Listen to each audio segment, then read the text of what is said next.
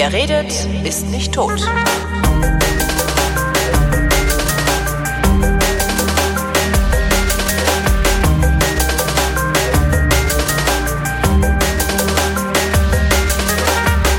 Ich rede mit einem Mann, der sich Jamaika Mike nennt. Eigentlich heißt er Michael. Hallo Mike. Hallo Holger, ich grüße dich. Wie kommst du zu dem Namen Jamaika Mike? Also Michael Mike ist ja relativ einleuchtend, aber Jamaika? Ja, also Jamaika Mike ist so entstanden. Ich habe sehr lange Zeit in, in Paris gelebt und ähm, habe da ähm, auch auf der Goethe, Goethe-Institut, auf der deutschen Schule meine Zeugnisse mit dem Namen Michel irgendwo stehen. Und wo ich dann nach Jamaika ausgewandert bin, habe ich den Jamaikanern das eben gesagt nach der Frage, äh, wie heißt du denn? Und wo ich dann sagte, Michelle, oh no, it's a fucking girl name. Das haben die also absolut nicht toll gefunden und haben mich dann halt kurzerhand Michael genannt. Und diesen Jamaika-Zusatz habe ich eigentlich erst ähm, im Gefängnis bekommen, weil ich eben unheimlich viel über Jamaika erzählt habe. Und irgendwann hieß es da, ach guck mal, da kommt halt wieder Jamaika. Ähm, und mein Verleger und ich, wir haben dann irgendwann überlegt und haben diese beiden Namen irgendwie zusammengefügt. Also aus Jamaika Mike äh, und Jamaika Mike eben ähm, ist dann dieser Name entstanden mit diesem Untertitel des Buchs äh, Ganja, Koks und Karibikträume. Eine ganz andere Auswandergeschichte. So ist das eigentlich entstanden. Der Gefängnisaufenthalt äh, ist das Ende deiner spektakulären Karriere gewesen. Wie hat die angefangen? Ähm, angefangen hat eigentlich alles ähm, in Mitte der 90er Jahre, wo ich mit meinem Partner zusammen ein Wirtschaftsberatungsunternehmen, eine kleine GmbH in Aachen hatte. Und äh, wir mussten irgendwann dann Ende der 90er leider ähm, Konkurs anmelden. Und da ich halt immer sehr viel rumgereist bin, mir Menschen, Leute, Kulturen mich sehr interessiert haben, ähm, bin ich dann auch 1990 das erste Mal nach Jamaika geflogen und das hat mich fasziniert, das Land. Die Menschen und die Fröhlichkeit und die viel, äh, viele Anzahl, was du da machen kannst auf dem Land, auf dem Wasser. Und ich habe mir dann damals schon irgendwie gesagt, irgendwann möchtest du auswandern. Jamaika fand ich toll, aber ich habe eigentlich gedacht, so bis 45 arbeiten, genügend Geld zusammen haben und dann eben auswandern. Was jeder so da, träumt, ja. Ja, was jeder träumt. So, und da ähm, ich damals halt auch so mit, mit Penthouse-Wohnungen, äh, die ich dann natürlich nicht mehr bezahlen konnte, Zins und Tilgung, aber da ich denen halt immer sehr gute Finanzierung der Bank äh, gebracht habe, die einiges auch an, an mit mir verdient haben, haben die mich eigentlich so weit in Ruhe gelassen, haben keine mich nicht rausgeschmissen. Ich habe mhm. eigentlich bis zum letzten Tag in dieser Penthouse-Wohnung verbracht, habe geguckt mit einem Schuldenberater, dass ich halt aus all diesen Sachen rauskomme und bin dann ähm, mit 3000 US-Dollar meiner Freundin allerdings mit der Gewissheit, du hast da unten eine Unterkunft und einen Job, äh, eben nach Jamaika ausgewandert. Was hast du da für einen Job? Ähm, ich sollte, mh, das war so eine kleine Tourgesellschaft, die unter anderem Motorroller hatten mhm. und da wurden dann halt mit Touristen mit diesen Motorrollern äh, Sehenswürdigkeiten auf Jamaika angefahren. Mhm. Du halt als Tourguide vorneweg und ähm, du hast denen dann unterwegs mal angehalten, erklärt halt über über Fauna und Menschen und hast die quasi dann äh, so sollte ich mit mit denen eben Touren machen. Der hatte dann auch noch ein Fahrzeug, ähm, also wo man dann auch äh, kleinere Touren mit also kleineren Grüppchen gemacht haben, aber das war halt alles, was ich machen sollte. Hatte da auch eine Unterkunft, die Bezahlung war eigentlich soweit gut. Ähm, ich war also in Jamaika angekommen und ey, mich konnte nichts bremsen. Ich hatte eine Euphorie und endlich bist du in dem gelobten Land. Ja, und dann bin ich relativ schnell zu dem Menschen hingefahren. Er war ein Inder, war zusammen äh, verheiratet mit einer belgischen Frau. Mhm. Und äh, dann meinte mir, ja Michael, du hast dich jetzt einen Monat nicht mehr gemeldet und so, leider kann, kann ich dir den Job nicht mehr anbieten. Ich sage, wieso? War doch alles klar und so. Meinte er, ja, hm, wir haben eigentlich wieder beschlossen, zurück nach Belgien zu wandern. Ach Gott. Und äh, du kannst aber das ganze Unternehmen halt kaufen. Ja, und dann meinte er, meinte ich dann, ja, was willst du denn haben? Meinte er, ja, mit den ganzen Kontakten und äh, der Gerätschaft, alles drum und dran, äh, 60.000 äh, US-Dollar. Naja, da war ich mal kurz am überlegen, was es wohl bringen würde, meine kompletten 3000 US-Dollar ihm anzubieten. Mhm. Aber ich habe halt so getan, vielleicht A, weil ich mein Gesicht nicht verlieren wollte, B, weil es für mich als Wirtschaftsberater wahnsinnig interessant war, mal über die Bücher zu gucken, was kann man denn mit so einem kleinen Unternehmen in Jamaika verdienen. Und dann habe ich halt so gesagt, hey, äh, ich hätte Interesse und er meinte, eh, du, der wer zuerst malt, ähm, äh, zuerst kommt, mal zuerst. Deswegen brauchte ich kein schlechtes Gewissen haben und habe mir das halt äh, mal so angeguckt, ja. Äh, was da mal rauskommt. Und so, kann, man mit so, kann man mit so einem Ding 60.000 US verdienen? kannst du, aber es gibt natürlich auch in Jamaika eine Nebensaison und eine Hauptsaison. Mhm. Also du musst dann schon in der Hauptsaison richtig reinklotzen, weil in der Nebensaison läuft natürlich nicht allzu viel. Aber ich habe dann irgendwann einen Job bekommen als Tourguide bei der zweitgrößten Tourgesellschaft in Jamaika, Tourwise hießen die. Mhm. Und äh, da sollte ich halt erst so als Trainee mitfahren, also mit einem richtigen Tourguide, habe mir das da erstmal angehört. Da war also von äh, drei Stunden Ausflüge bis hin zu äh, drei Tagestouren. Ähm, und dann hast du halt, ähm, ja, die Bezahlung war nicht so gut. Ich glaube, damals war Fixum 600 US-Dollar und dann hat man pro Tour nochmal äh, Geld verdient mhm. äh, pro Tag, plus dann halt die Trinkgelder, die aber, weil die Preise schon so gesalzen waren, immer sehr, sehr gering ausfielen. Hat man sich dann auch noch mit dem Fahrer teilen müssen. Also vom, vom Verdienst her war das wirklich äh, ganz, ganz grausam. Zahlungsmoral, äh, also nach sechs Wochen hatte ich immer noch kein Geld drauf und habe es dann halt relativ schnell auch geschafft, zu einem vollwertigen Tourguide hochzukommen.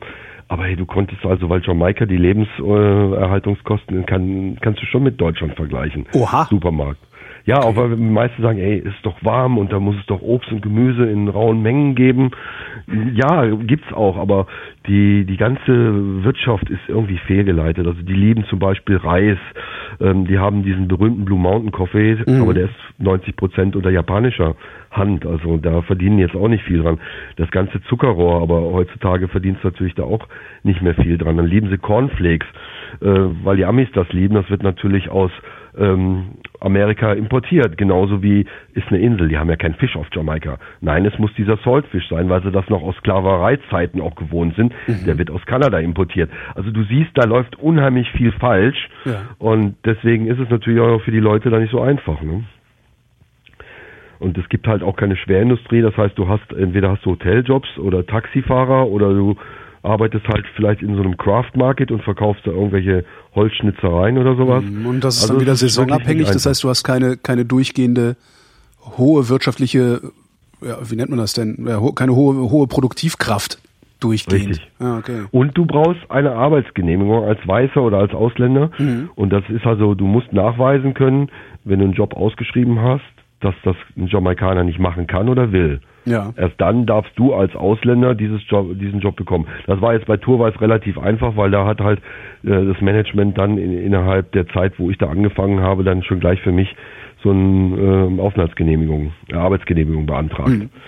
Aber das Problem war halt, ähm, normalerweise besteht ein Abkommen zwischen Jamaika und Europa, dass du drei Monate lang dich in einem Land aufhalten darfst. Mhm. Dann kannst du am Tag raus, kannst am selben Tag wieder reinkommen, das wieder drei Monate. Außer die Engländer, weil das halt bis 61 englische Kolonie war, ähm, dürfen, glaube ich, sechs Monate. Mhm. Also hast du alle drei Monate das Problem mit deinem deutschen Reisepass, äh, entweder muss ich jetzt raus oder ich muss halt irgendeinen Immigration äh, Officer schmieren, dass der mir so ein Extension, Verlängerungsstempel reinmacht ja. und dann darf ich wieder drei Monate länger bleiben. So, und das war halt am Anfang auch immer mein Problem. So, und jetzt hatten wir am, ähm, weil wir natürlich so einen Last-Minute-Flug hatten, nach zwei Wochen ging der Rückflug, den wir natürlich äh, nicht wahrgenommen haben. Wir wollten ja da auswandern und, und leben. Und nach einem Monat war das Visum abgelaufen und dann bin ich eigentlich relativ easy, gut gelaunt mit meiner Freundin dann äh, zur Polizeistation. Da war innen drin der, diese Immigration Office Station auch. Mhm. Und dann sind wir dann zum Chief Immigration Officer nach Negril, Mr. Mollison hieß der Mann. Und äh, ich habe mich da hingesetzt, habe ihm erklärt, ja, wir brauchen eine Verlängerung. Ähm, und super unbürokratisch, dachte, nee, das geht aber hier locker ab und alles, ne?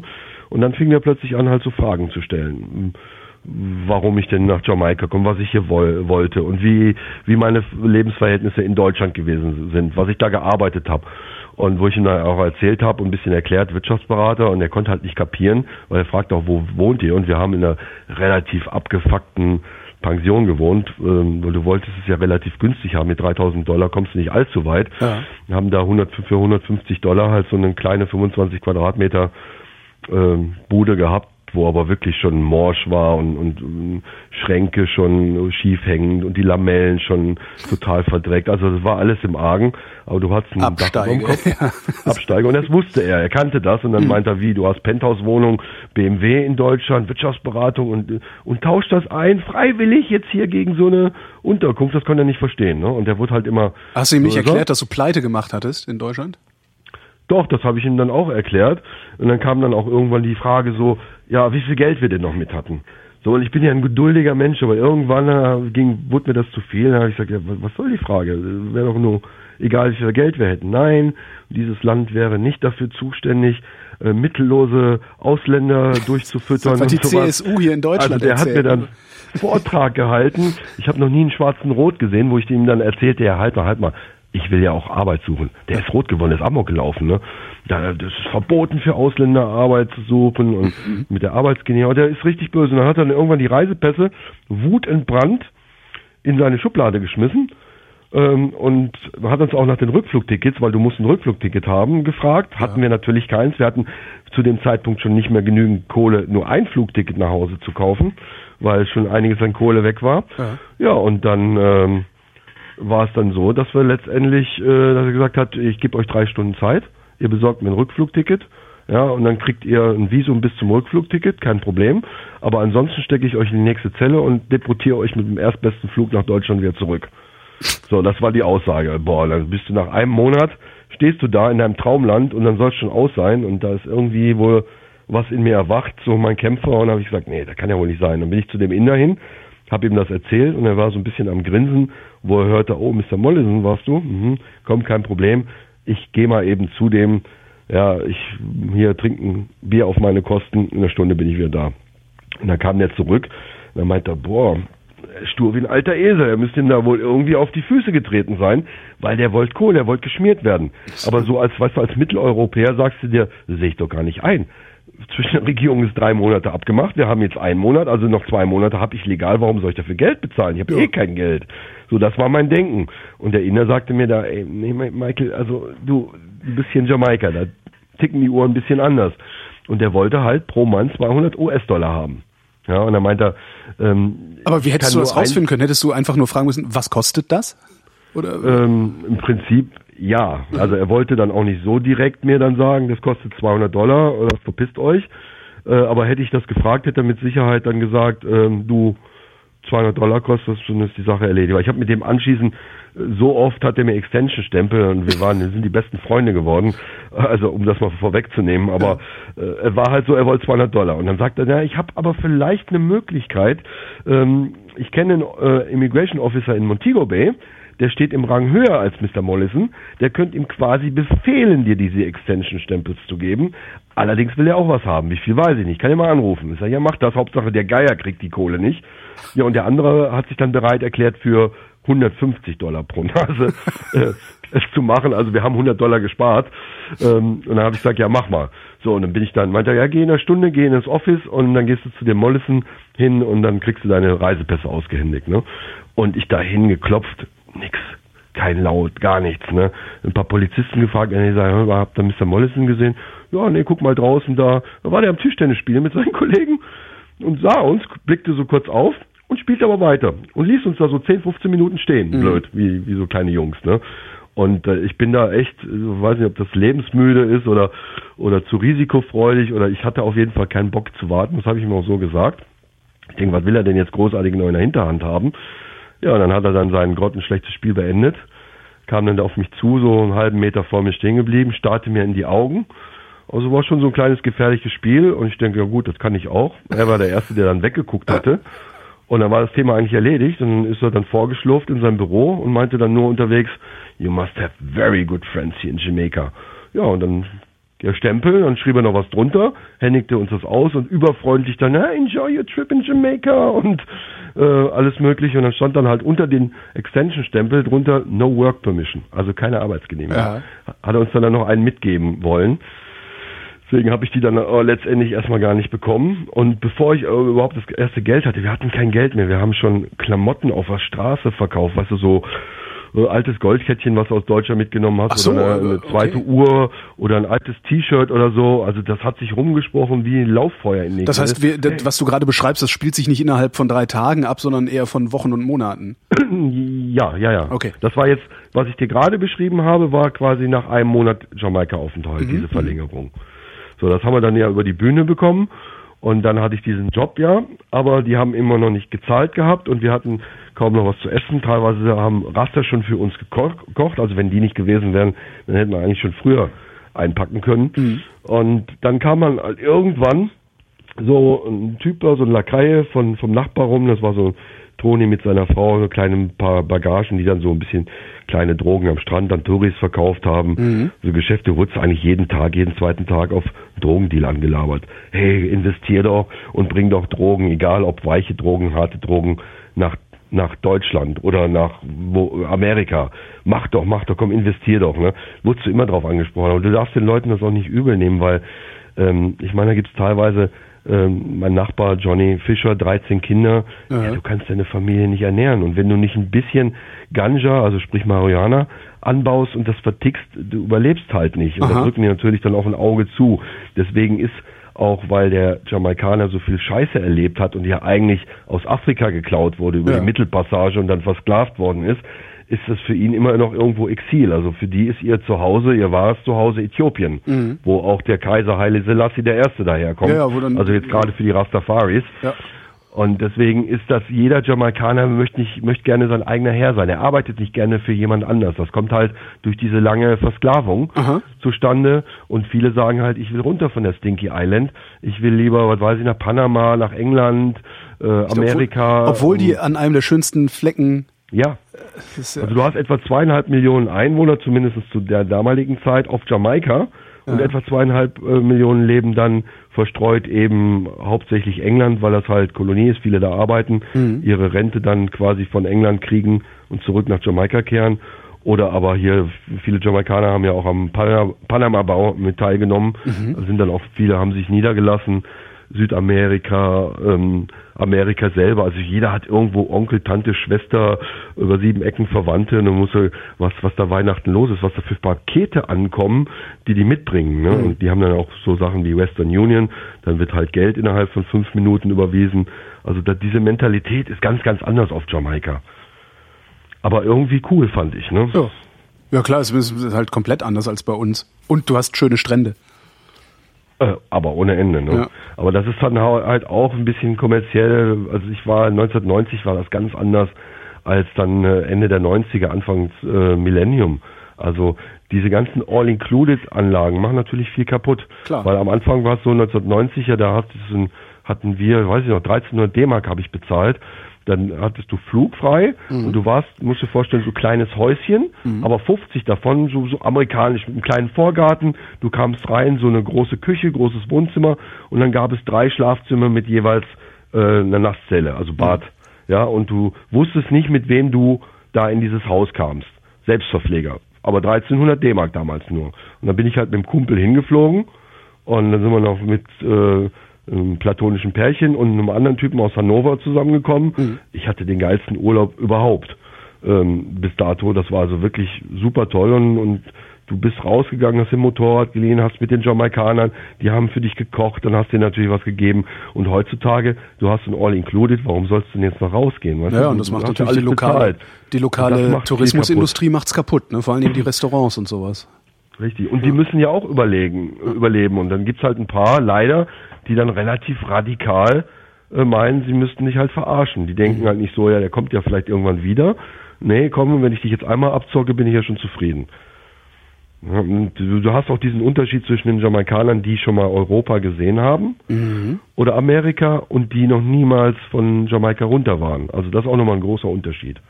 Die denken alle, die noch nie Europa oder so gesehen haben, die denken alle, wir hätten hier einen Dukatenesel im Garten stehen, der Goldstücke scheißt. Kenn ich, ich kenne die, also die, die, die, diese Haltung kenne ich aus Südostasien. Also da ist es genauso. Also da wirst du auch gerne beschissen, äh, weil Nachhaltigkeit, also dass du eventuell wiederkommen könntest, äh, ist in deren, deren Weltbild kommt das nicht vor. Ja. Habe ich auch ja. sehr oft schon erlebt. Ja. ja, Asien immer jetzt weniger. Ceylon war ich mal, Malediven, aber sonst habe ich da noch in Asien wenig gesehen. Zurück Wo zu dir. Du? Ja. Zurück zu dir und Jamaika. Ähm, so, also du warst pleite. Du warst pleite und durftest noch zwei Monate ohne Arbeitserlaubnis da sein. Mhm. Dann kam eben dieser irgend so ein Lakaie von Toni und ähm, meinte, hey Mikey, komm doch mal rüber. Hier, wir, da sitzt jemand und ich sage, hey, es geht doch jetzt nicht schon wieder um irgendwelche Drogendeals. Geh zu Toni, sag deinem Boss, ich habe kein Interesse, ich habe keine Kohle, ich kann nicht investieren. Nee, ganz anders. Der macht das schon seitdem er acht Jahre alt ist, ist ein ganz großer und du musst auch nicht investieren. Ne? Äh, und meine Freundin guckte mich an, ich guckte mich an und ich sage, ja komm, äh, wir hören uns das mal an. Und dann saßen wir wirklich in Negril, Westend, in so einem verruchten Viertel, Seitenstraße. Also kannst du das richtig bildlich vorstellen, unter Palmen, die Sonne stach so durch, so gespenstisch, dann super schwirrend heiß, Moskito um dich rum und da lag da so ein riesen Baumstamm und dann hat der Paul, so hieß er, hat er sich vorgestellt, der Big Boss mit seinem, seiner rechten Hand, dem Michael, hat er gesagt, ob wir nicht ein ruhiges Plätzchen für uns finden können, hat er gesagt, bring mal Bier, also sind alle gesprungen bei mhm. dem. Also merkt es schon, er hat irgendwie so eine gewisse Machtausstrahlung. Ja, und dann erklärte er uns, also der wusste super viel über uns. Der wusste, dass wir schon Sachen auf der Straße verkauft haben, dass wir kaum noch Geld mit hatten. Der war also im Vorteil. Er war ein, ein ganz guter Taktiker, der dann halt auch ähm, diese Missstände angesprochen hat und gesagt hat, hey Leute, ich mache euch reich. Mhm. Bringt mir doch ein Kilo Kokain nach London. Dafür bekommt ihr 10.000 Pfund Sterling. So, ich hatte keine Ahnung von Drogendeals und so.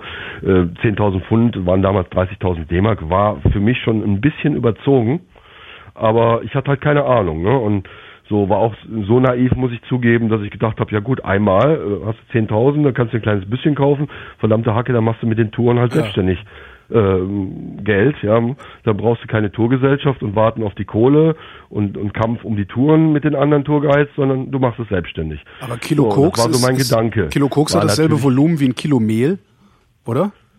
Ja, ja, ja. Wie, wie schmuggelt man, also ich, ja, ah, erzähl mal weiter. Das war meine Frage auch, ich komme dazu.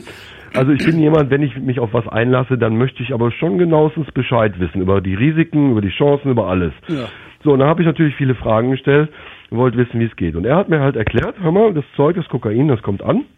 Dann wird das im Labor in eine Art Paste umgewandelt, ja. in eine Spezialfolie eingewickelt und diese Folie, die kannst du also durch ganz normale, weißt du, wenn du durch Röntgenstraße am Flughafen diese Röntgenteile, wo die Taschen durchleuchten. Mhm. Du siehst das Kokain nicht und Hunde können es nicht riechen. Also alleine das Einnähen dieser Kokainpaste in eine spezielle Reisetasche, wo das reinpasst, hat schon 3000 Dollar damals gekostet. Aha.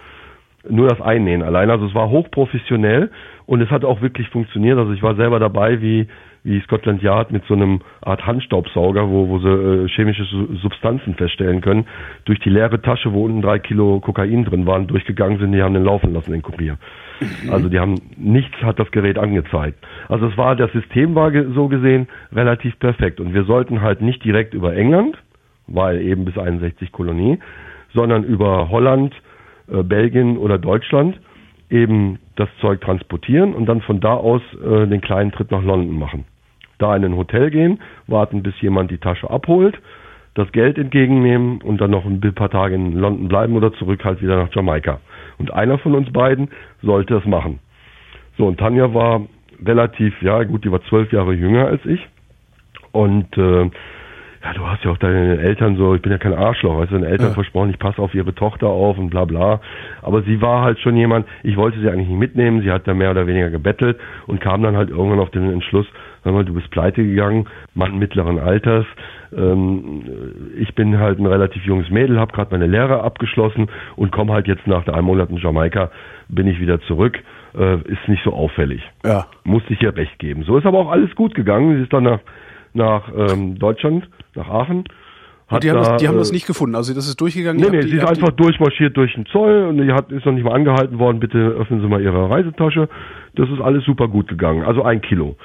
Das und dann ist, ist sie nach Aachen gegangen ja. und haben dann, weil wir sollten dann zuständig spät, ich nehme jetzt ein bisschen was voraus, wir ja. sollten für die Kuriere und Organisation zuständig sein, aber ich habe mich dann immer gefragt, ja Alter, wie kriegst du den Kuriere? Du kannst jetzt nicht auf die Straße gehen und sagen, hör mal, Holger, hast du nicht Bock, zwei Wochen All-Inclusive-Hotel ähm, zu machen, bringst du drei Kilo Kokain mit, ich zahle dich auch gut. Kannst du ja nicht machen. Also wie kommst du an die Leute ran? Und Wahrscheinlich doch genau so, oder? Ich mein, nee, es war erschreckend. Die sind mir, später sind mir die wirklich die Türe eingerannt. Die haben förmlich gebettelt, dass sie, dass sie fahren können. Weil sie A mitbekommen haben, ey, das ist super sicher, da ist keiner erwischt worden. Die machen das jetzt schon ein paar Monate ja. und verdienen da richtig Asche mit, weil du darfst dich vergessen, so, so ein Pärchen für den großen Trip, also Deutschland, Jamaika, Jamaika, Deutschland, haben die bekommen zwei Wochen All-Inclusive-Aufenthalt, jeder 500 D-Mark Taschengeld mhm. und nochmal 25.000 D-Mark äh, Kurierlohn. Also das ist schon eine Summe. Aber was ich halt fest, wo ich, was ich festgestellt habe, war, es haben quasi alle, es waren Leute, die Kuriere, die alle irgendwo entweder Geldprobleme hatten oder sagen wir schon seit zehn Jahren nicht mehr in Urlaub waren, das soziale Umfeld nicht, also irgendwas war nicht in Ordnung. Also ja, du hättest, so glaube ich, jetzt keinen, äh, obwohl auch ich einen Familienvater hatte, mit, mit der mit seinem dreijährigen Sohn und Frau geflogen ist, aber die hatten halt Schulden. Also wenn du eine intakte Familie hast, ich glaube ich, lässt sich auf sowas nicht ein. Selbst wenn du hörst 25.000 D-Mark, auch wenn es eine sichere, wenn es eine sichere Sache ist. Das Problem ist, du weißt ja nie, ob es eine sichere Sache ist. Also kann ja genauso gut sein, dass du einfach nur, also, also, dass du jetzt einfach nur ein großes manipulatives Geschick hast und mir glaubhaft versichert ist, äh, versichern kannst, es sei sicher. Und das ist es Eben. nicht. Aber ich glaube, wenn ich sicher sein könnte, dass ich nicht auffliege, würde ich das auch noch bringen, obwohl es Ja gut, gut aber sicher ist halt immer, wenn du sagst, okay, das System ist perfekt, aber wie du schon sagst, ich kann dir jetzt viel erzählen, ja, die Vögel ja, können Hunde nicht riechen. Ja. Hast du es ausprobiert? Nee. Nö. Ja, ich wusste, dass es geht und deswegen konnte ich rein ins Gewissen. Ich bin also nie ein Typ gewesen, der gesagt hat, äh, da sind Kuriere, die nicht Bescheid wissen, was sie transportieren. Also ich habe den Leuten immer gesagt, hört mal, das und das transportierte, das ist euer Risiko, das ist euer Gewinn. Wenn es klappt, kriegt er das so und so.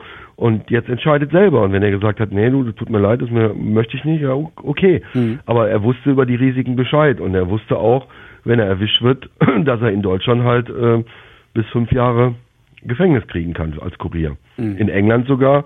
Die beiden es sind zwei Jungs dann anschließend mit zwölf Kilo in England erwischt worden. England kannst du als Kurier bis 15 Jahre kriegen. Das war meine Höchststrafe als rechte Hand vom Boss. Aber hätten die mich in England äh, verhaftet, hätte ich bis 25 Jahre, glaube ich, kriegen können. Also die mhm. haben eine ganz andere Gesetzgebung in England. Viel strenger, was Drogen angeht. Die rechte Hand vom Boss wird man nicht, wenn man ein Kilo Koks nach Aachen transportiert. Ne? Wie ist Nein. es danach weitergegangen? Ähm, ja, er hat das eigentlich relativ geschickt gemacht. Wir hatten ja eh kein Geld mehr, kaum. Er hat uns dann wirklich knapp bei Kasse gehalten, hat uns vorher so ein paar Mal eingeladen, ein paar Touren gemacht, alles bezahlt, uns verwöhnt, das beste Gras besorgt und nicht irgendwie so eine Touristenkacke. Und so hat er sich quasi dann eingeschleimt und, und halt hat auch Vertrauen geschafft. Und dann kam halt irgendwann der Tag, wo er sagt, so, Zeug ist da, ist jetzt in den Labors, äh, wer von euch beiden macht's denn jetzt? Und nächste Woche geht's los. So, so fing das dann an. So, und wo dieser ganze Deal, also Tanja war dann in Aachen, hat unsere alte Clique angesprochen und die Jungs waren begeistert. Was? So viel Kurierlohn, mach mal sofort. So, und dann hat dann der erste, ähm, Thorsten, war der erste, der dann dieses Kilo, was Tanja mitgebracht hat, nach London gebracht hat. Das Problem war allerdings, was er uns verschwiegen hat, der ganze Vertrieb stand noch nicht so. Der hatte noch ein paar Altlasten zu bezahlen. Es lief alles noch nicht so rund und so viel mhm. Kohle, wie er gesagt hat, hatte er auch nicht. Der hat quasi mit seinem letzten Geld gepokert und uns alles toll und schön verkauft. Und ähm, die 10.000 haben wir dann letztendlich nie bekommen. Aha. Ja, es war also so, die standen erstmal drei Stunden blöd mit dem Kilo am ähm, Waterloo Station im Bahnhof in, in London. Und die hatten alle Angst, weil ich halt so viel Fragen auch gestellt habe. Paul wusste Bescheid, der kannte meinen Hintergrund, der wusste, ich habe Sachen auf der Straße verkauft. Aber die anderen dachten alle, ich wäre irgendwie von DEA, Drogenorganisation, weißt du? Äh. Äh, Drogenbekämpfungsorganisation. Und die hatten alle ein bisschen Schiss und deswegen haben die uns so lange beobachtet, bevor die dann mal irgendwie gehandelt haben. Und wo dann die nach drei Stunden abgeholt worden sind, das Zeug quasi abgenommen worden ist und alles gut gegangen ist, die wurden behandelt wie, wie Könige. Äh, brauchst du ein Handy? Ja, komm hier, du, geh mal eben, besorg mal, kauf mal ein Handy und eine Karte, eine Prepaid-Karte und wollt ihr was zu rauchen? Hier habt ihr was zu rauchen. Ey, Playstation, da vorne Play, mach doch Playstation, was für Musik möchtest du hören? Also die sind da verwöhnt worden drei Tage lang, das kannst du dir nicht vorstellen. Ähm, aber dann, da der Vertrieb noch nicht stand, ähm, äh, hat quasi der Cousin, der eigentlich nur mit weichen Drogen handelt, Ach, auch ein Jamaikaner, der aber in London lebte, hat dann ähm, erstmal Tanja 2000 Pfund in die Hand gedrückt weil das Geld einfach, also weil das Kilo noch nicht verkauft war. Mhm. Und davon sollte Tanja dann auch noch den Rückflugticket äh, kaufen. Also letztendlich hätten wir, ähm, wenn die uns verarscht hätten, äh, Tanja zurückgekommen wäre, hätten wir dem Kurier, dem Thorsten, einen warmen Händedruck geben können, danke. Und ähm, Tanja hätte ein kleines Abenteuer gehabt und wir hätten vielleicht 1000 D-Mark damals in der Hand gehabt. Also so viel zu dem Thema 10.000 Pfund. Ja. Und er hat mich in der Zwischenzeit, wo Tanja halt unterwegs war, in so ein relativ gutes Hotel gebracht. Wie lange war sie auch, unterwegs? Ähm, sie war, also insgesamt habe ich sie nicht gesehen, ja, anderthalb Wochen ungefähr. Und in der Zeit war ich in dem Hotel und hatte auch nichts zu essen. Also der hat mir dann abends irgendwelche Fresspakete mitgebracht und äh, wirklich, ich kam mir schon fast so ein bisschen vor wie im Knast, uns extra auseinandergehalten und wo, wo das Zeug dann angekommen ist in London, wo alles geklappt hat, da hat er gesagt, ey, zieh dir was Feines an, wir gehen hier beste Restaurant, Fischrestaurant in Negril. Und dann wurde er ganz anders, freundlich, nett und äh, ja, ich hätte das alles zu verdanken, dass das geklappt hätte und er wird mir, wollte mir ein Geschäft vorschlagen. Ich sollte doch reinvestieren und er wird uns super reich machen und ähm, dann haben wir halt verhandelt. Und ich habe dann halt in dem Restaurant überlegt, ich denke, wenn die dich nur verarschen, ähm, gut, dann habe ich eine Forderung gestellt, habe gesagt, also weder Tanja noch ich werden jemals wieder Kurier machen. Das war die erste Forderung. Und die zweite Forderung war, dass dann mit den beiden Kurieren, wo wir dann anfangen wollen, dass sie aber vorher erstmal zwei Wochen nach Jamaika kommen, wir ein schönes Apartment kriegen, ein Auto, richtig viel Geld, um Party zu machen, weil ich mir gedacht habe, ähm, wenn du die zwei Wochen erlebt hast, also bevor du jetzt irgendwo ein paar Kumpels ein Flugticket schicken kannst und zwei Wochen richtig Party auf die Kacke hauen kannst, also da vergehen noch ein paar Jahre, selbst wenn Tourweiß regelmäßig zahlt. Mhm. Ja, weil Tanja hatte noch keinen Job bekommen. Ich denke, komm. So, und da hat er sich drauf eingelassen und äh, dann fing das halt an. Dann waren so zwei wie alt, Kilo, drei. Kurz, wie alt wart ihr damals? Also ich war Mitte 30. Ja. Und äh, Tanja war, wie gesagt, Anfang 20, die war zwölf Jahre jünger. Okay. Also so 22 rum. Und ähm, ja, dann fing das dann an und dann wurde das halt immer mehr und abgemacht war eigentlich, dass ein Kurier nicht mehr als drei Kilo pro Tasche transportiert. Und der Deal war, dass wir äh, die dann ja auch die Kuriere und die ganzen Buchungen, Organisationen machen, dass wir halt pro Kurier, den wir bringen, ein Kilo selber investieren dürfen. Also die höchste Ehre, die du eigentlich in diesem Business hast, selber investieren zu dürfen. Das heißt, du kaufst das ähm, Kokain, was vom Kali-Kartell aus Kolumbien kam, mhm. günstig ein und nach, und dann haben wir uns natürlich die Kosten, wie Hotelkosten, die Kurierlöhne, Spesen, das wurde dann halt zwei zu drei. Also Paul hat zwei Drittel bekommen, wir haben ein Drittel bekommen, das wurde geteilt mhm. und letztendlich hast du Pi mal Daumen an einem Kilo Gewinn, also nicht Umsatz, Gewinn, etwa 70.000 D-Mark gehabt damals. Was hat das Kilo im Einkauf gekostet? Ähm, das war so um die Zeit rum, so lag das so um die 3.000 ähm, US-Dollar rum. Also 3.000, 4.000. Drei Dollar das Gramm sozusagen. Ja, also nichts ja. quasi.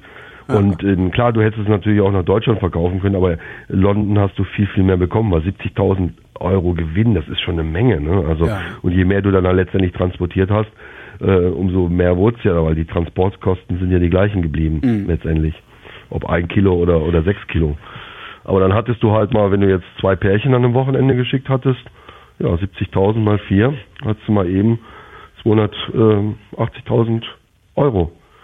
D-Mark. Ähm, am Wochenende verdient. Also das war schon gigantisch. Du konntest dir alles erlauben und du hattest dann wirklich, hatte echt ein Problem.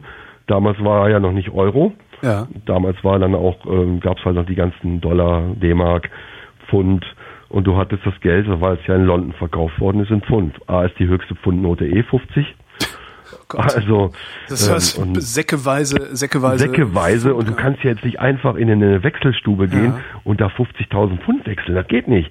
Also ab 10.000, glaube ich, ähm, oder damals waren es 20.000 D-Mark, müssen die das ja weitergeben. Ja. Also Geldwäsche, muss, ja. Wir haben dann wirklich Jungs geschickt, haben gesagt, hier hast du 100 Euro, wechsel mal hier die paar Tausend um, ne? Also um das Geld, das war ein, ein organisatorischer das, das ist, Aufwand, das ich, war unglaublich. Das geht doch nicht mit, mit einer Handvoll, mit einer Handvoll Jungs, die, die du zum Wechseln schickst. Du musst es doch auch irgendwo weiß nicht, Doch, institutionalisieren. Also das war, du musst Waschen. dir so vorstellen, das war eine große Clique, wo halt so 10, 12 Jungs waren ja. und jeder war halt mal eine Reihe, weil es hieß auch hier mehr als zweimal nach, äh, im Jahr nach Jamaika fällt auf. Ja, ja wenn es geht, nur einmal.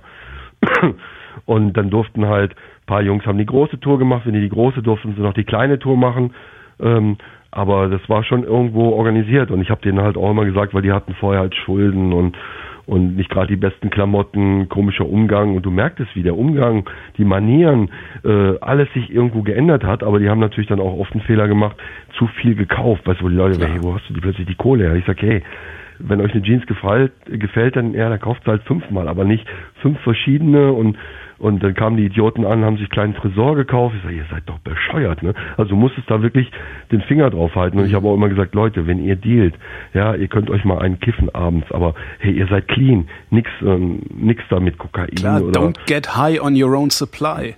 Genau, ja, und manche haben sich dran gehalten, halt manche weniger und letztendlich war es ja auch zwei Kurieren zu verdanken, dass das Ganze aufgeflogen ist. Ne? Ähm, wie viel, wie viel hast du? Also äh, habt ihr, habt ihr selber überhaupt noch, ähm, wart ihr selber überhaupt noch als Kurier unterwegs oder habt ihr dann nach diesem Nein. ersten Kilo nur noch die Orga gemacht?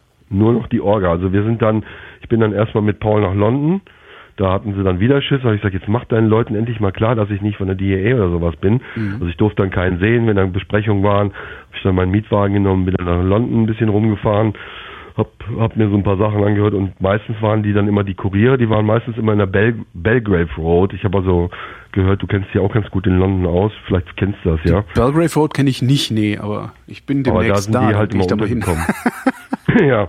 Und das war dann halt immer, also es lief dann, ne, aber die Organisation, ich will nicht sagen, er war nicht dumm, äh, der, der Big Boss, der Jamaikaner, aber die Abrechnung, die musste ich schon machen und dieses ganze Organisieren, das hätte er halt nicht hingekriegt. Ne? Und ähm, dann war eigentlich der Deal so, dass wir gesagt haben, gut, wir machen das bis, bis Dezember 99 und hören dann erstmal auf, weil es ist halt so in Jamaika, ähm, die Beamten, die Jamaikaner haben natürlich auch ihre Kinder und die wollen denen natürlich auch was zu Weihnachten schenken. Und wenn die irgendwelche Drogenfunde am Flughafen oder sonst wo machen, dann kriegen die ihren Bonus. Ja. Oder aber du musst halt schmieren. Ja, aber es ist halt gefährlicher Dezember, irgendwelche Geschäfte. Und dann hören die meisten Drogendealer hören da Dezember auf. Ja, ist erstmal, fangen die im Januar oder im Februar wieder an. Ah, verstehe. Und das war eigentlich auch unser Plan. Ähm, das Problem war halt dann irgendwann ähm, Ende des Jahres, dass diese beiden Kuriere mit 12 Kilo, das war ein Himmelfahrtskommando, ich konnte aber nichts dran ändern. Wäre jetzt zu lange zu erklären, wieso, warum. Aber die sind halt mit 12 Kilos in London am Flughafen, du, du, raus, zack. Und dann haben sie 12 Kilo gefunden. Und dann fing das an. Das Problem war halt, was ich heutzutage oder wenn, wenn ich die Zeit nochmal rumdrehen könnte, natürlich anders machen würde. Äh, wenn die dich, die Kuriere sind immer die ersten, die hops gehen. Und wenn die dich natürlich kennen, okay, ne, aber die Big Bosse, die werden eigentlich nie erwischt, weil es kennt sie halt keiner, ne? Oder die Leute haben zu viel Angst auszusagen, weil dann äh, meinen sie würden mit ihrem Leben bedroht werden. Also die haben sie rausgezogen und die haben dich dann verpfiffen. Und was du hättest machen müssen, ist eigentlich eine lokale Zwischeninstanz einziehen, dass die nur mit irgendeinem Jamaikaner zu tun haben, dessen Boss du aber bist.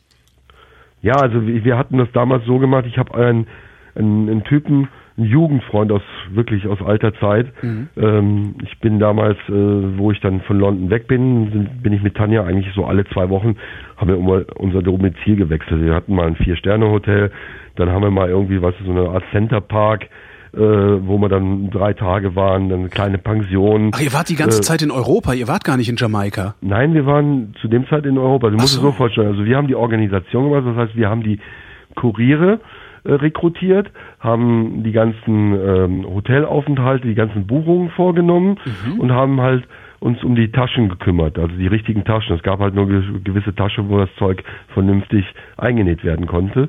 Dann haben wir die Kuriere quasi dahin geschickt, dann wurden die abgeholt in äh, Montego Bay ähm, von denen ins Hotel gefahren. Dann haben die ganz normal ihre, ihren Urlaub verbracht, sind ungefähr ein, zwei Tage vorher zu unserem Voodoo-Priester gefahren worden. Ja. Also wir hatten einen Voodoo-Priester, das war, der Paul hatte halt dran geglaubt und äh, der sagte, der Priester sollte halt immer erkennen, ob ein Kurier geeignet ist, ob der erwischt wird. Ja, zur Not hat er dann irgendwie so einen Schutzzauber äh, noch bekommen, aber da konntest du ihn ja nicht von abkriegen. Und dieser Voodoo-Priester hat halt nicht unerheblich Geld bekommen, wo ich gesagt, muss das denn sein? Aber er war da nicht von abzukriegen. Und ich muss sagen, also die Kuriere, die beiden, die da erwischt worden sind, die waren vorher nicht beim Priester, weil die die Oh. schon kannten, weil das nicht sein erster Trip war. Aber alle Leute, die beim Priester waren, ähm, die sind noch nicht erwischt worden. Da wird man dann abergläubisch. Ja, nein, ich, ich habe auch, ich bin jetzt auch nicht, äh, so Esoterik habe ich immer gehasst wie die Pest. Ja, wenn ich solche Tussen hatte, sag ich, hey, haut ab mit der Scheiße.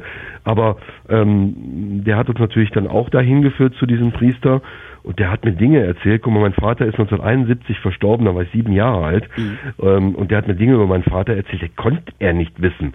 Der wusste auch die Gründe, warum wir in Jamaika sind. Gut, jetzt hätte ihm jetzt noch der, der Jamaikaner alles erzählen können vorher. Aber über meinen Vater wusste er nicht. Zu dem Zeitpunkt hatte ich echte Magenprobleme. Mhm. Da musste ich so fünf, sechs Mal am Tag echt aufs Klo gehen, groß. Und der sagt, na, du hast aber irgendwie Probleme. Ich sage, ja, hm, ein bisschen. Er meinte, mit, mit deinem Magen ist irgendwas nicht in Ordnung. Sag ich ja, also drei, viermal muss ich am Tag aufs Klo. Dann lächelt er mich an, dann brauchst du dich nicht schämen, aber du gehst doch eher fünf, sechs Mal aufs Klo. Also es wusste keiner, das habe ich auch nicht meiner Freundin oder irgendjemand erzählt, das wusste der alles. Also er hat mich schon irgendwo fasziniert. Wir haben uns oft getroffen, mhm. hat mir dann erzählt, dass sein Vater die Gabe nicht gehabt hat, die er halt hat, dieses Sehen und dieses Voodoo, aber dass er das alles von seinem Opa hatte, der kannte sich in der Natur total aus, der wusste halt, das Gras ist für die Krankheit und das dafür, also medizinisch A und dann natürlich auch für seine Voodoo-Sessions. Also du kannst ja wirklich von, äh, ich wünsche dir jetzt äh, Pech, äh, kein Erfolg in, in deinem Job, mhm. Krankheit bis hin zum Tod, kannst du für das nötige Kleingeld halt alles bei denen irgendwie bekommen. Und äh, die, die härteren Zauber, da wird halt irgendwie allerhand Getier geschlachtet, mit Blut dann teilweise. Und äh, der hatte dann auch so ein kleine, äh, wo, wo, wo wir uns getroffen haben, äh, so einen kleinen Altar, da hing dann Heile Selassie der Erste mit Plastikblumen umrannt, total kitschig. da standen Bücher rum, die fast so alt äh, waren wie die Bibel selber. Also das war schon und überall irgendwelche äh, Gefäße mit irgendwelchen komischen Kräutern und alles drin. Das war schon irgendwo so eine ganz komische Szenerie da, wo ich das erste Mal beim Priester war. Und wir haben uns eigentlich super angefreundet und das war ein Typ, das war fast zwei Meter groß und wirklich klischeehaft, so ein Auge silbrig, oh also blind. Und das war ein James Bond Charakter irgendwie, ne? Ja, echt total so. Und dann hatte der, der, ähm, also für, für so eine Statur äh, dachte ich, weißt du, der kommt jetzt, oh, hallo, Jamaica. Und der hatte eine ganz hohe Stimme und kam mir schon fast irgendwie homosexuell rüber. Mhm. Und die Jamaikaner hassen Schwule. Ja. Also werden ja teilweise in Liedern Hassparolen gesungen, ja. was ich jetzt auch nicht korrekt finde, aber die hassen Schwule und Lesben. Ich denke, in dem seinem Amt als Kirchenmann und als Voodoo-Priester, das kann nicht sein irgendwo, aber es kam halt so rüber. Aber das war halt auch für die Kuriere eine super Abwechslung, weil die Kuriere, wenn die es geschafft hatten, halt mit was rüberzukommen, ohne erwischt zu werden, die haben also noch drei Monate danach von dem Priester gesprochen. Das war echt so eine Ablenkung, Aha. eine ganz gute, weißt du, um auf andere Gedanken zu kommen. Ja, guter Prep-Talk, ja, ja, ja. Also das war schon irgendwo klasse und der Mann war klasse und das war halt unser Voodoo-Priester. Ne? Mhm. Und dann wurden die quasi, dann wurde die Tasche denen abgenommen, nach Montego Bay gefahren, in die Labors, da wurde das Zeug eingenäht und am selben Tag, ein paar Stunden vorher, haben sie zurückbekommen, sollten die füllen und dann haben, wurden die auch nicht mit den Bussen zum Flughafen gefahren, sondern persönlich eingecheckt, ganz normal. Also als Reisegepäck, nicht Handgepäck. Mhm. Und wenn die gesehen haben, dass es eingecheckt, dann haben die sich verpisst. So, und dann, das waren die Jamaikaner, das war Michael, also die rechte, äh, jamaikanisch rechte Hand von ihm, mhm. der sich um die Leute und sein Cousin, der sich gekümmert hat, um Jamaika. Paul saß meiste Zeit in London, hat sich also dann um den Vertrieb um Verkauf gekümmert und ich war halt in Europa, Belgien, Holland, Deutschland unterwegs, um äh, Kuriere zu rekrutieren, um, um die Hotels zu buchen und natürlich dann auch teilweise in London, um dann das Geld abzuholen mhm. und äh, umzuwandeln in D-Mark, Traveler-Checks, US-Dollar, was auch immer. So, und das war halt eine große Clique, die so groß genug war, dass man halt erstmal genügend Leute hatten, die die Touren machen wollten. Und dann kamen halt noch so ein paar andere Freundeskreise, wie gesagt, die mir dann echt fast die Füße geküsst haben, bitte lass mich doch fahren und alles. Und das Problem war letztendlich, das war ein Riesenzufall. Ich saß in Jamaika, in, damals noch in so einem für 900 Dollar im Monat, äh, so 24 Stunden Security, bewachtes, ja, ein Haus viel zu groß für uns zwei mit einem riesen Pool da und, und, und Garage und also es war eigentlich, ich wollte ja was Jamaikanisches irgendwo am Wasser, ein kleines Grundstück haben. So, aber da waren wir halt noch nicht lang genug äh, wieder in, in Jamaika zurück, wo wir dann aufgehört hatten, weißt du, Dezember mhm. hatte ich ja gesagt, den Monat. Und dann ist dann. Das ist jetzt, das ist jetzt immer noch das erste Jahr. Das ist immer noch das erste Jahr. Alles klar, das ging, das ist ja dann wirklich rund gegangen. Wie, wie hast du nachgehalten, ja. wie viel Kilo für wie viel Kilo? Äh, also nachgewiesen haben sie mir vor Gericht 30. Aber ich habe natürlich da jetzt auch nicht ganz die Wahrheit gesagt. Ja. Ne? Aber 30 und, und ich meine, ey, die dachten jetzt, die hätten jetzt einen riesen Drogenbaron. Also da gehen auch ganz andere Mengen. Ich, ich weiß gar nicht, warum die immer so ein Bahai drum gemacht hätten, sie hätten so großen Fisch. Ich fühle mich gar nicht so groß. Ja, also da gibt's Leute, die dealen auch mit Tonnen. Weil deswegen sind, sind das eigentlich relativ kleinere Mengen. Ja. ja. Aber die Tanja ist dann halt, also es ging weiter und ich wollte meinen Freund anrufen, der in Aachen wohnte. Ich weiß auch nicht, blöder Zufall, jetzt nichts abgemachtes. Hab seine Mutter am Telefon und die sagt mir, nee, die Band ist im Moment in Jamaika, der macht Urlaub. Ich sage, wie, jo. Ja, also wirst du nur ein Grillhotel, könntest du mir nicht sagen, aber ja, seit wann? Seit Montag und wir hatten Mittwoch. Ich sag ja, warum dann, warum meldet er sich nicht? Kam mir also alles Spanisch vor. Und da ich ja als Tourguide vorher noch gearbeitet hatte, hatte ich natürlich so einige äh, Gäste bei den verschiedenen Hotels abgeholt, kannte dann teilweise auch die Managerin und eine war halt eine Deutsche und ich habe sie gebeten, hey, find doch mal für mich raus den und den Namen, wo sind die untergekommen? Mhm. Und siehe da, plötzlich kamen die in einem Hotel unter. Das konntest du damals wollte äh, Paul und ich machen und er hat es halt auch gemacht, weil er hat ja immer doppelt so viel verdient wie wir ähm, du konntest in dem Hotel Hotelzimmer kaufen, also diese Bungalows. Ja. Und hast dann von den Hotelgästen, die ankamen, die Miete bekommen. Natürlich ah, hat das okay. Hotel ein bisschen was ab, aber das war halt so eine Investition. Und er hatte sich so ein Bungalow gekauft und ich kannte auch die Nummer und ausgerechnet da waren dann mein Kumpel mit Frau und Kind. So, und habe ich natürlich dann da angerufen, der war halt komplett erstaunt, wo, wo ich dann, wo ich dann im Hotel, ich habe gesagt, hier Hotel äh, Bungalow so und so telefonieren und er war total perplex, dass er mich am Telefon hatte und hat aber da mit mir so ein Spielchen gespielt. Ja, ich hätte dich jetzt ja morgen spätestens angerufen und ich sag, wie lange seid ihr denn da? Ja, drei Wochen. Und parallelen Geschäft laufen gehabt, oder? Ja, nee und dann war es wirklich so, ich sollte den dann Jamal, ja, du kennst ja Jamal, mach mal eine Tour. Ich denke, ihr Arsch, ihr verarscht mich hier ganz, ganz böse gerade irgendwas stimmt nicht. Ähm, und äh, DJ Amok, das war ja der Marcel, es war eigentlich so abgemacht, dass Marcel den Job von uns übernehmen sollte im nächsten Jahr. Das heißt, er rekrutiert. Achso, ihr wolltet raus. Du, ihr habt die Kohle wir, auf die hohe Kante gelegt? Nein, oder? ich hätte ihn dann angerufen in Jamaika. Ja. Er hätte gesagt, hör mal, mein Freund, nächste Woche brauchen wir vier Leute. Organisier das. Ja, und ich hatte nur angerufen. Er hat das Ganze dann gemacht, was wir quasi vorher gemacht hätten. Ja. Und ich hätte weiterhin investieren dürfen. Ach so, also okay. Weit, ja, also ich hätte weiterhin Geld verdient, aber äh, ich hätte die Kuriere nie zu Gesicht bekommen. Das hätte dann alles der Marcel gemacht. Alles klar. So war es eigentlich abgemacht.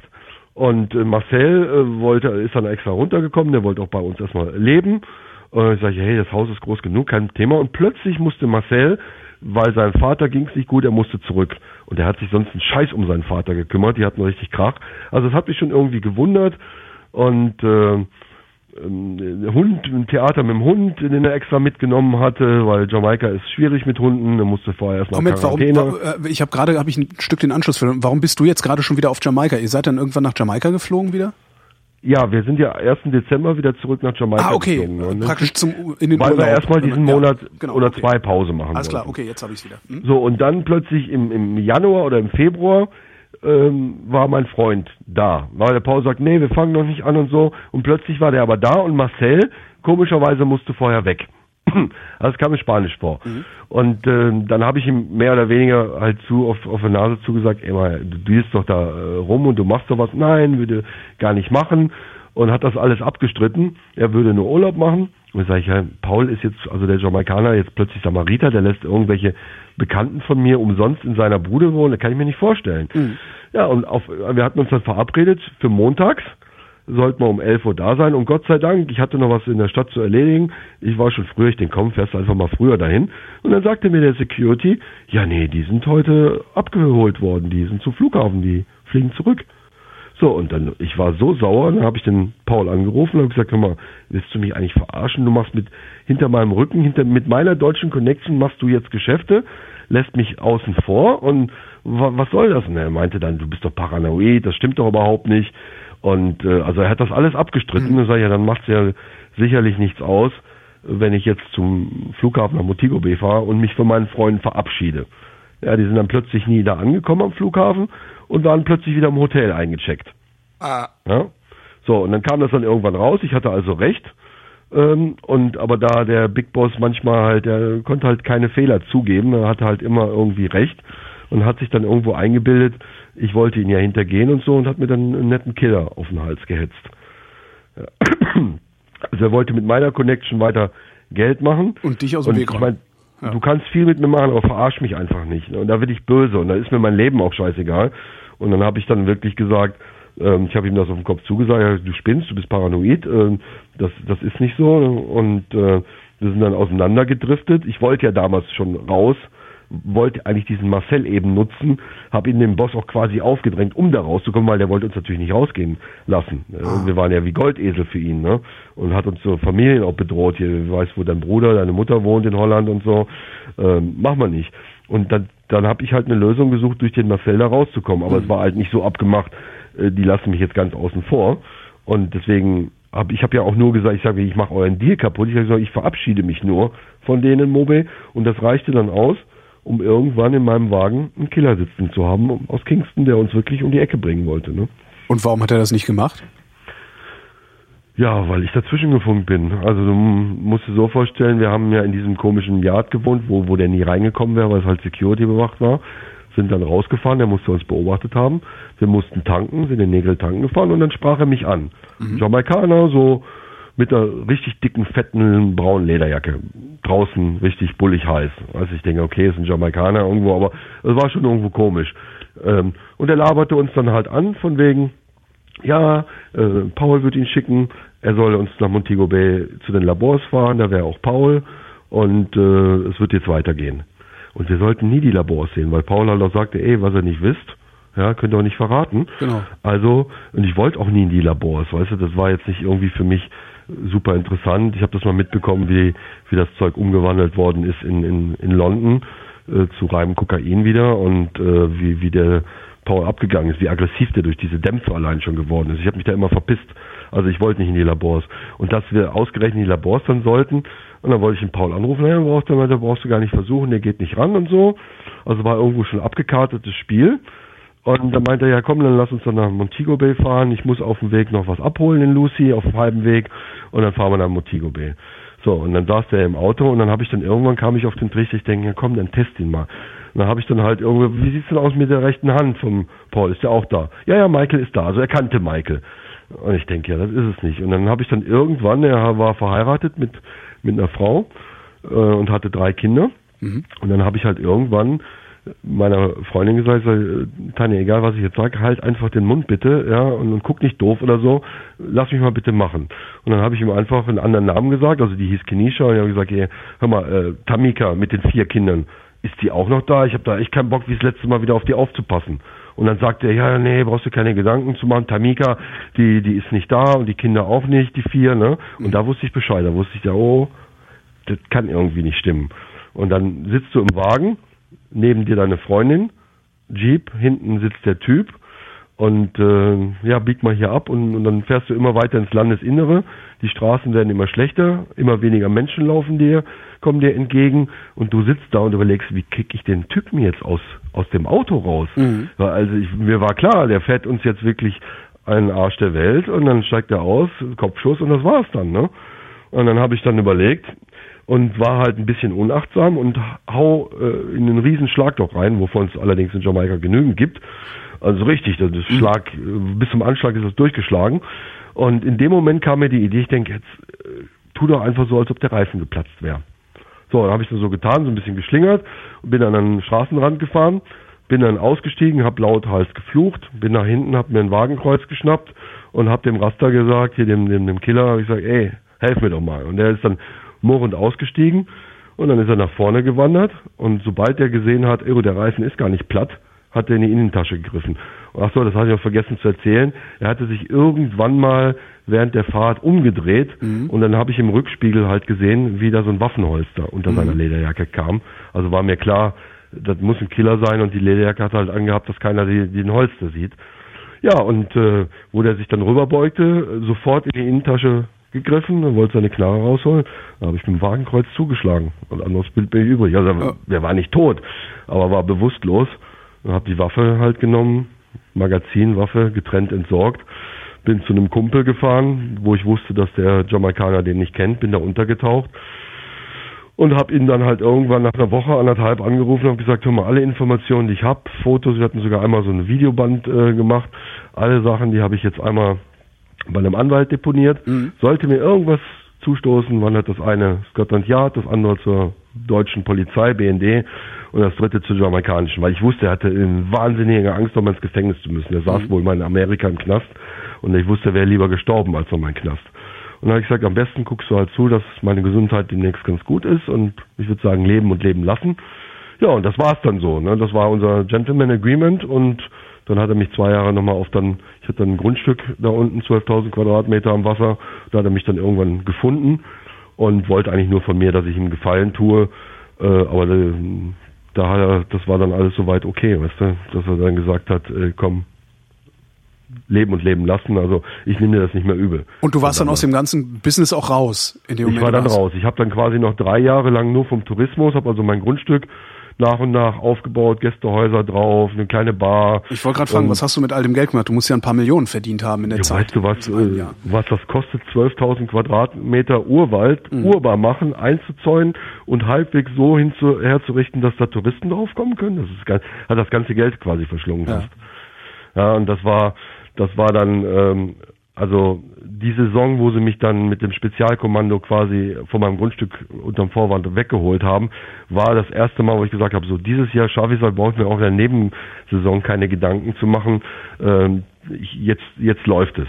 Aber es gab auch Zeiten, nach, nachdem ich äh, da aufgehört hatte mit den äh, Drogendeals, äh, wo ich nichts zu fressen hatte, wo ich eine Woche nur von Mehl gelebt habe und Wasser. Mhm. Also das gab's auch. Das war aber wichtig für mich. Das war so so, weißt du, wenn du mal mitbekommst, du, Alter, bloß weil du nichts mehr zu essen hast und keinen anrufen kannst, der dir irgendwie Geld schickt, bleibt die Welt nicht stehen. Die läuft wegen dir trotzdem weiter. Ja. Und das war zwar so eine perverse Erkenntnis, aber eine goldene Erkenntnis, wo ich dann einfach gemerkt habe, ey, jetzt bleib mal ein bisschen ruhiger. Also ich war dann so mitteleuropäisch auf meinem Grundstück, oh nee, jetzt muss ich rumfahren, ey, ich habe nichts mehr zu essen, keine Tour, um Gottes Willen. Und ich habe damals mit einer Jamaikanerin zusammengelebt äh, und die sagte mir, hey, jetzt cool mal ein bisschen dauern. Ich fange uns nachher ein paar Krebse, dann haben wir wenigstens mal ein bisschen was zu essen. Äh, und äh, jetzt warte noch mal ein bisschen ab. Hier, Gott kommt schon. Und ich bin mhm. jetzt kein gläubiger Mensch unbedingt. Aber es war wirklich so. Nach zwei Tagen kam jemand an meinen Gatter und hey, Mikey, du hast so ein Pickup ich habe hier so zwei Black Tanks, kannst du nicht von A nach B fahren, ich gebe dir ein bisschen Geld. Ja. ja, und das hat sich rumgesprochen, dann hatte ich so ein kleines Business-Unternehmen, wo ich dann so ein paar kleine Touren, sogar Sand habe ich ein Pickup geladen und verkauft für, für 10, 10 D-Mark. Mhm. Weißt du, was das für eine Aufwand ist, also ein Pickup voll Sand zu machen? Aber einfach nur so, um zu überleben. Aber das war halt auch eine Zeit, die mir dann auch später im, im Gefängnis unheimlich geholfen hat, weil ich bin eigentlich eher so ein kleiner Rebelltyp, der sich gegen alles Autoritäre auflehnt mhm. und äh, dann im Prinzip das Gegenteil macht. Also normalerweise äh, knastmäßig wäre ich mit 20 in den Knast gekommen. Ich glaube, ich hätte nur in der Beobachtungszelle gesessen und mich nur mit den Leuten angelegt. Also A, das Alter und dann die Zeit auf Jamaika und diese ganzen Ereignisse haben mich dann doch ein bisschen ruhiger werden lassen. Jetzt hast du dir da von deinem ganzen Geld ein Resort hingebaut. Ähm, was ist daraus geworden? Ja, wenn du dann vier, beziehungsweise bevor ich wieder nach Jamaika kam, waren es fünf Jahre. Äh, in welchem Jahr sind wir jetzt? Also du hast das Ding, du sagtest eben, sie hätten sich dich da weggeholt. Äh, das heißt also das war, äh, weggeholt haben mich Ende 2003, 28. November 2003. Aber wie sind die denn überhaupt noch auf dich gekommen, wenn du, wenn du mit der ganzen Kuriererei nichts mehr zu tun hattest? Ja, also pass auf, irgendwann ist mein deutscher Reisepass abgelaufen. Ja. Und dann sind die Deutschen hingegangen und haben gesagt, ey, liebe Jamaikaner, Amtshilfe ersuchen, ihr habt da einen Deutschen, der ist illegal quasi bei euch, deportiert den mal, schickt den mal nach Hause zurück. Ah, das heißt, die haben im Grunde auf dich gewartet. Ähm, also die hatten diese, diese beiden Kuriere mit den zwölf Kilo, hast du gesagt, die haben sie rausgezogen. Die haben sie raus. Die haben sie dann irgendwann in Scotland Yard ver Wann war das? Äh, verhaftet. Dann sind die in Jugendknast, äh, glaube ich, sogar noch gekommen. Äh, Feldham irgendwo in London. Äh, wann, wann war das? Warte mal, wann war das? Das war äh, 99. 99, okay. Das heißt, 99 waren die schon auf deiner Spur. Ja, dann haben die haben die erstmal Haftbefehle international, Schengener Abkommen und dann äh, später weltweite Haftbefehle ausgestellt. Mhm. Und deswegen war mir klar, äh, nach Deutschland mit meinem Reisepass, der eh abgelaufen ist, äh, das kannst du nicht bringen. Also warst also du im Grunde auf Jamaika einen neuen Ausweis. Was sagst du? Im Grunde warst du also auf Jamaika untergetaucht. Jein, was heißt untergetaucht? Ich hatte ja mein Grundstück, meine Mutter hat mich jedes Jahr und mein Bruder besucht auf dem Grundstück. Ich konnte halt nur nicht zurück nach Deutschland, weil ich ganz genau wusste, kein Richter der Welt äh, gibt äh, Sta äh, Steuergelder aus, um zwei Beamte nach Jamaika zu schicken, die dann nach dir suchen mit Spesen und allem drum und dran, wenn die nicht genau wissen, wo du bist. Ja. Aber das Problem war ganz einfach, ähm, im Jahre 2000, wie die Hühner halt so mal sein können, wie Geld ist alle, wir haben keinen kein Luxus mehr und so und jetzt plötzlich habe ich Heimweh nach Mami und wir haben uns mehr gestritten und sie wollte dann halt nach Hause und ich habe ihr gesagt, ey Mädel, dann aber flieg doch bitte wenigstens über Holland oder oder über Belgien, aber doch nicht direkt nach Düsseldorf. Nein, du musst über Düsseldorf sofort in Düsseldorf verhaftet. Das war August 2000. Ja. Und dann äh, ist sie halt, hat sie sämtliche Kuriere verraten, ja, hat dafür äh, nur dreieinhalb Jahre Gefängnis bekommen, hat davon zwei abgesessen. Mhm. Und was ich ihr bis heute sehr, sehr übel nehme, danach ist sie aus dem Gefängnis raus und hat mit dem BKA zusammengearbeitet. Ja, also Wow. nochmal, nicht, Wow. äh, das ist jetzt aber Schluss, aber zwischendrin war eben dieses Amtshilfeersuchen. Ja. Und mein Bruder war zu Besuch und es ist halt so, durch den Jetlag und durch die elf Stunden Flugzeit, äh, wenn du dann von Deutschland losfliegst, äh, irgendwann du bist 18, 20 Stunden auf den Beinen, Mhm. Gehst aber relativ früh, weil durch die Zeitverschiebung von sieben Stunden ins Bett, bist aber am- am nächsten Tag um 6 Uhr bist du topfit. Und Ja. ey, ich bin jetzt in Jamaika und ich will jetzt raus, ich will Palmen sehen, Sand, Strand, alles. So, und ähm, ich habe halt das Grundstück und in, das ist halt in Jamaika noch so ein bisschen englisches Recht. My home is my castle. Also wenn du das Grundstück abgeschlossen hast und da kommt jetzt irgendjemand rein, weil er vielleicht was klauen will, du erschießt den, dann hast du keine Probleme. Ja, der ist auf dein Grundstück. Ne? Englisches Recht eben. Kannst du nicht bringen. So, und wenn du aber äh, das Tor zu hast, dürfen auch die Polizei, darf nicht da einfach reinkommen. Also ohne Durchsuchungsbefehl keine Chance. So, mein Bruder halt super früh wach um sechs, hatte Hunger, hatte aber den Schlüssel von der Bahn nicht, wo alles gelagert war. Also ist er einen Kilometer ins nächste Dorf gelatscht und hat sich da in so einem kleinen Laden so ein bisschen Frühstück organisiert. Hatte aber das Tor aufgelassen. Kam zurück, hat das Tor wieder aufgelassen und plötzlich kam die Polizei auf mein Grundstück gefahren. Ich lag mit meiner Freundin noch im Bett. Ja. Ja, alle Türen auf, bloß meine Tür war abgeschlossen, auch die Zwischentüre, wo er dann gepennt hat, war abgeschlossen. Und dann kamen die an und ja, äh, wer er denn sei. Ja, er ist Philipp und äh, was er denn machen will. Ja, er wäre mein Bruder und ja, wo ich denn wäre. Ja, ich wäre nicht da, ich wäre auf Geschäftsreise in Deutschland. Und hat wirklich das Tollste vom Himmel gelogen. Und du darfst in Jamaika einziehen, weil du darfst, lüg keinen Bullen an. Ja, gib's lieber zu, zahlst dir ein bisschen was, Okay. dann lächelt er, aber lüg dir nicht an, die werden sauer, die werden richtig Okay. sauer. Und ich merkte, ich lag im Bett und ich merkte, wie der von Satz zu Satz sich in die Scheiße redete. Und äh, einer von den Bullen war übrigens Mr. Mollison, unser Chief Ins äh, Inspector, äh, Chief Immigration Officer, der eh alle 200, äh, drei Monate 200 Dollar von mir bekam. Und äh, irgendwie so ein Detective, den ich nicht kannte, war dabei. Den hatte ich aber zu dem Zeit, ich lag ja noch im Bett nicht gesehen, aber die Stimme habe ich erkannt.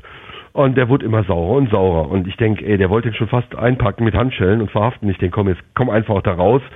Die fangen, die haben schon angefangen zu durchsuchen und irgendwann hätten die gesagt, also sagten schon, er soll da aufschließen, er sagt, er hat keinen Schlüssel. Und dann wurde er richtig böse und dann bin ich dann raus.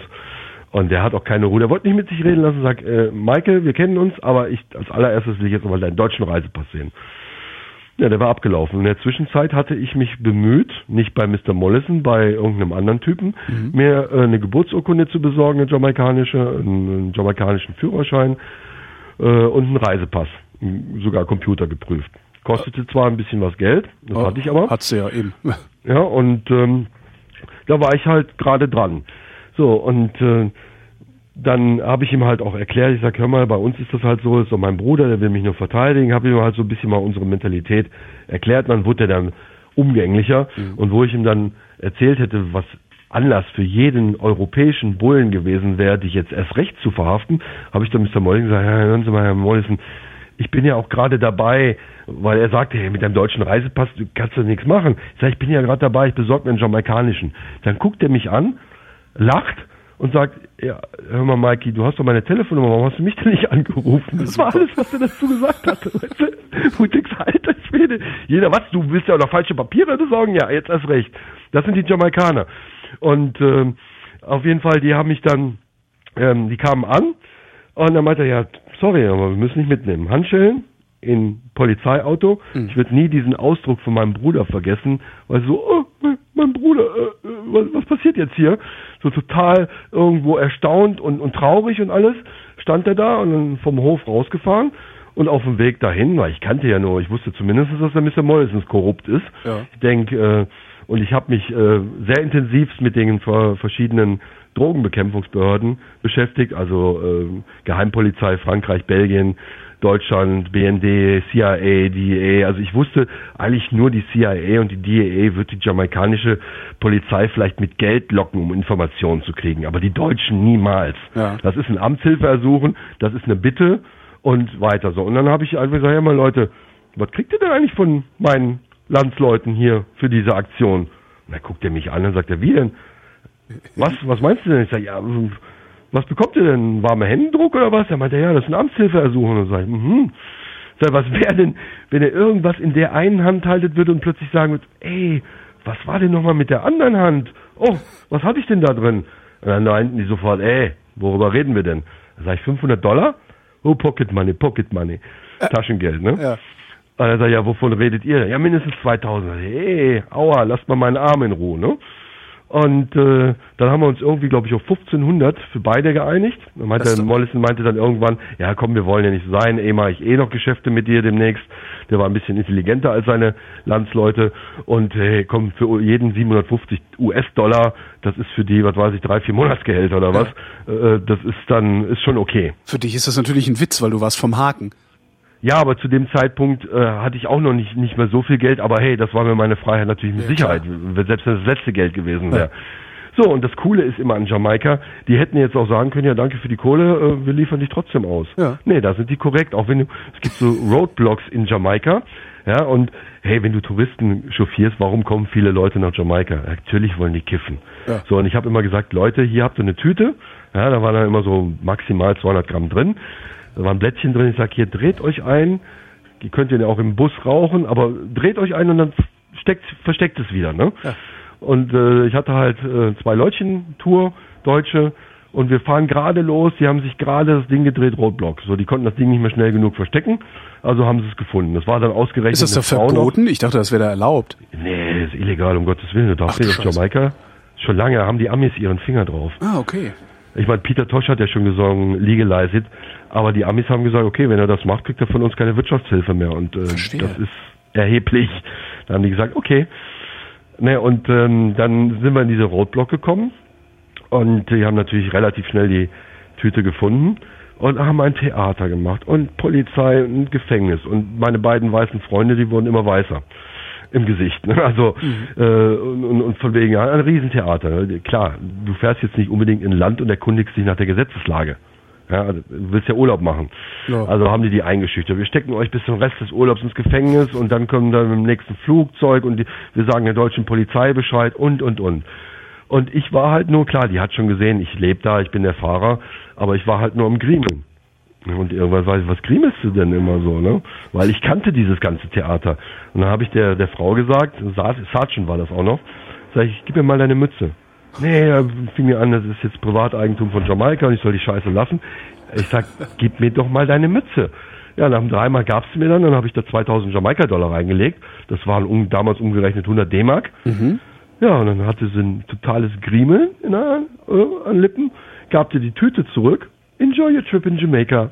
Weil die Kollegen können ja vielleicht auch noch Geld gebrauchen, wenn du in die nächste Roadblock kommst. Deswegen Klar. gib dir das Zeug wieder zurück, finde ich cool. Ja, jeder deutsche Ja. Bulle wird das konfiszieren. Einsacken ne? und die Hälfte bei seinem Chef abgeben. Ja. Ja, so ungefähr, ne? Nee, aber das, das fand ich halt immer das Korrekte dann in Jamaika. Und die haben dann halt den Deutschen geschrieben, ja, trotz intensiver Suche können wir Michael Weigelt äh, nicht hier finden, also sorry. Und das war eigentlich so der letzte Versuch der Deutschen, meiner habhaft zu werden. Die hätten ansonsten eigentlich darauf gewartet, dass ich so dumm gewesen wäre, irgendwann mit meinem Reisepass einzureisen. Ja, ich hätte mir dann eher einen englischen Ausweis oder was besorgt, wenn ich jetzt nach Europa gewollt hätte. Ja. Das war auch kein Problem in Jamaika. Aber ähm, das Problem war, dass eben die Tanja mit dem BKA nach ihrer Haftentlassung zusammengearbeitet hat, denen mehr oder weniger gesagt hat, ganz genau wusste es auch nicht mehr, wo das, obwohl es 12.000 Quadratmeter war, aber es war schon abgelegen am Wasser und die haben wirklich nach mir gesucht. Und äh, einen Tag vorher sagte noch hier ein Nachbar von mir, ein Jamaikaner, hey du, da sind Leute, die suchen nach dir, ne? Mhm. Und dann sag ich, dann tu mir doch mal einen Gefallen, du hast so ein bisschen Connection zur Police Station in, in Saint-Flamand, fahr mal hin und frag mal nach, ob da irgendwie was gegen mich ist. Weil die nächste Police Station in Little London, so hieß der Ort, äh, weißt du, da fährst du dann abends so hin, bringst den Jungs mal einen Kaste Bier und sag, ey, wenn von den Deutschen mal was kommt, ihr sagt mir Bescheid. Ja, ja, Mikey, kein Problem. Also das ist alles korrupt. Ja, wenn du ein bisschen da investierst, kein Problem.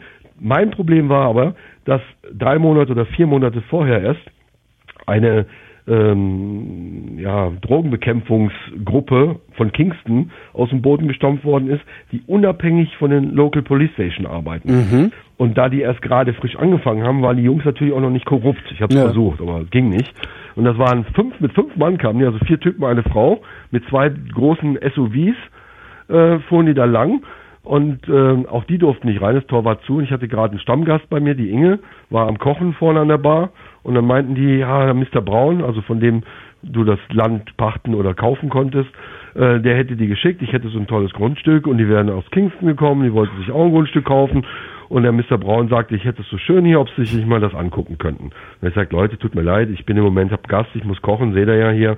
Ähm, ähm, kommt alles. Ja, aber die hätten halt Probleme gehabt, einen Termin reinzukriegen. Ich seid mir nicht böse, aber jetzt nicht mein Problem. Ich habe jetzt keine Zeit, ne? Oder ihr müsst euch halt mal ein Stündchen oder zwei Stündchen gedulden. Und die waren aber halt auch bitte, bitte, und ich bin dann halt auch irgendwo ein gutmütiger Mensch, ich kommt rein, aber ich kann euch jetzt nicht alles zeigen. Äh, geht rum, schaut euch alles an und dann kommt er wieder raus. Und dann fing der an, ja, du hast hier drei Hunde, sind das gute Wachhunde?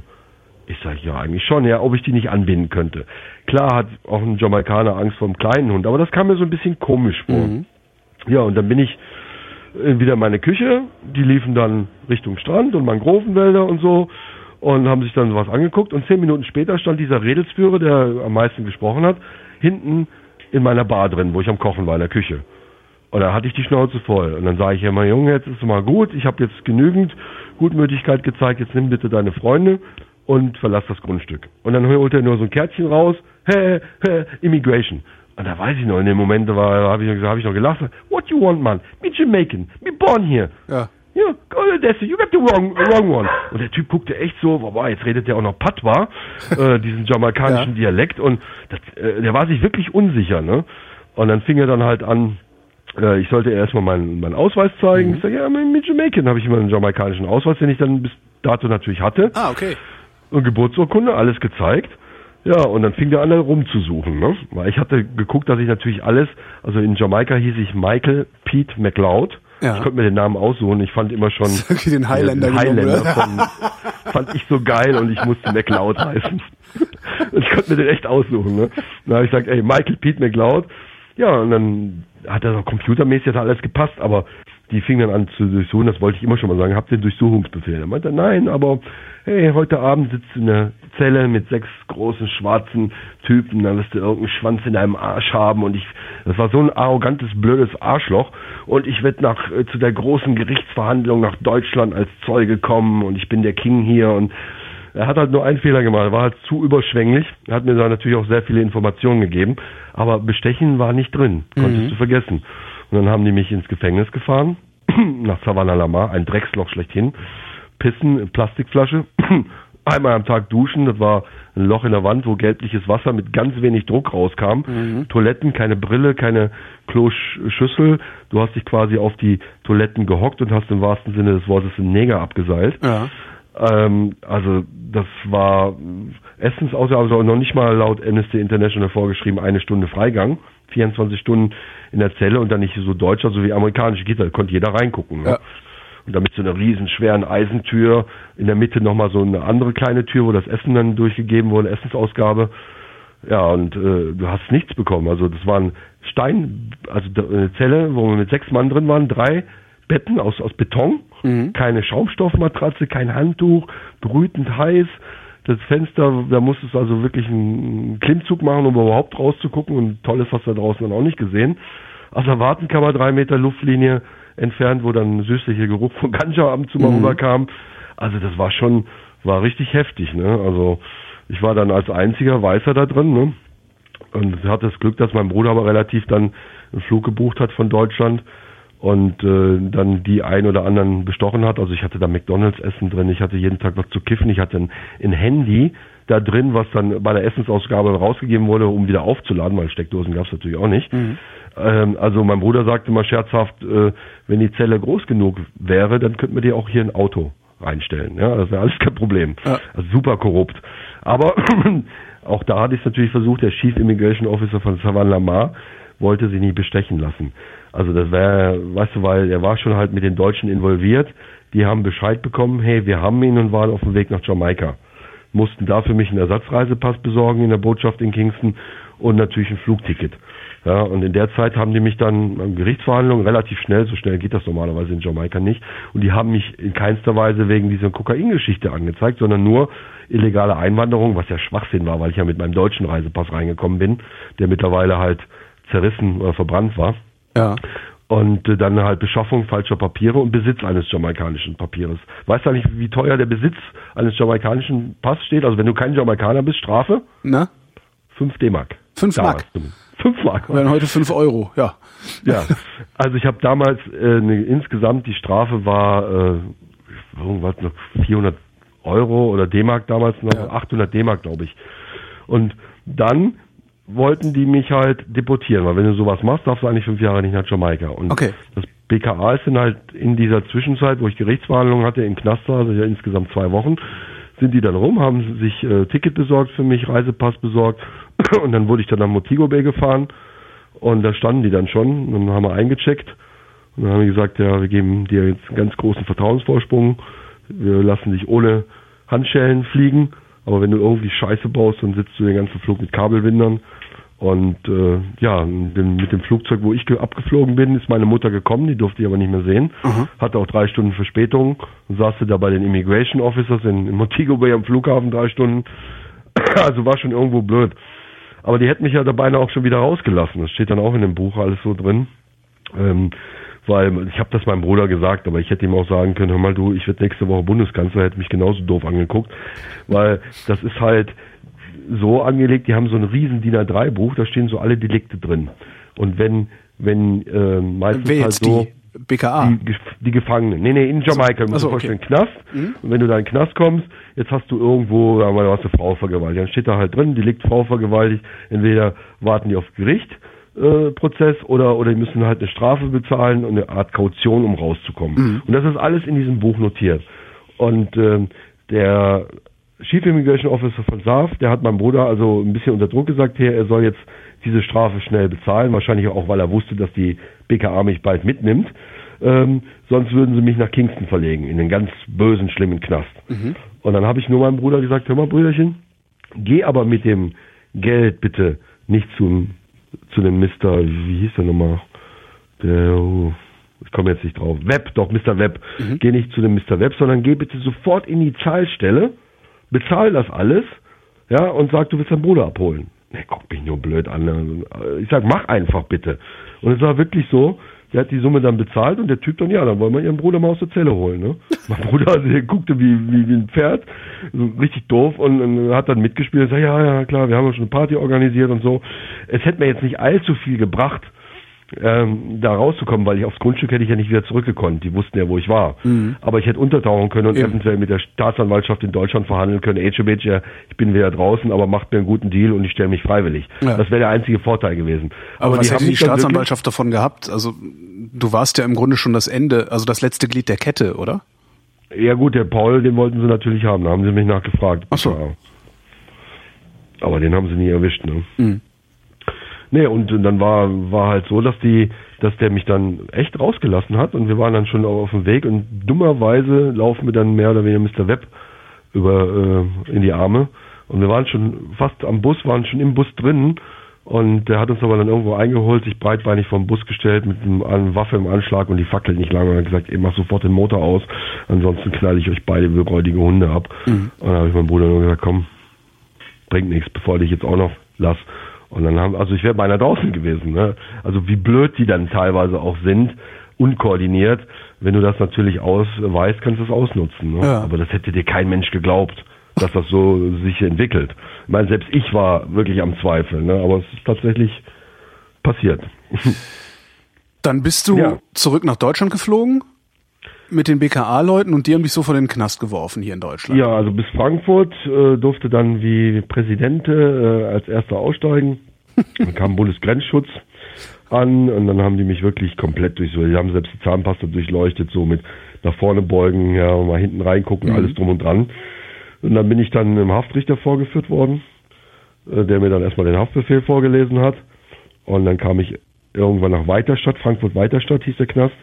Und dann äh, über Transport nach Aachen, der hat äh, zwei Wochen gedauert, wo mir dann quasi beim Landgericht Aachen der Prozess gemacht worden ist. Und ich meine, die ganzen Gerichtstage, äh, der Staatsanwalt, wenn der drei, vier Fragen gestellt hatte, war es viel. Meistens haben halt der Richter und die Schöffen mich gefragt. Aber wo der sein Plädoyer gehalten hat, äh, ich bin eine coole Sau, aber der wollte zehn Jahre haben. Ich habe noch nie was vor allem im Gesetz zu tun gehabt. Äh, zehn Jahre hat er gefordert, ne? Und äh, mein Anwalt hat also da, gut, da ist viel Geld draufgegangen, war ein sehr guter Anwalt, ein Plädoyer gehalten. Ich bin beinahe auf die Knie gerutscht und habe letztendlich sechseinhalb bekommen. Ja, also zehn, sechseinhalb. Ich dachte, boah, du kriegst acht Jahre, ne?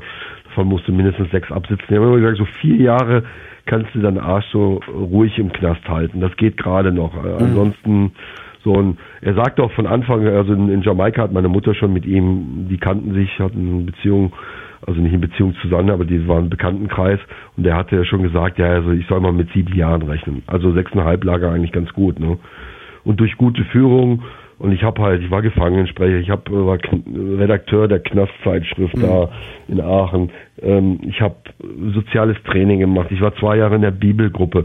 Sowas macht sich natürlich alles in der Akte Klar. relativ positiv, dass die mich dann irgendwann Hagen, einer der härtesten Knäste in Deutschland, wo Auswahlanstalt ist, jeder, der länger als vier Jahre bekommen hat und deutsche Staatsbürgerschaft ist, muss dahin und da wird dann entschieden.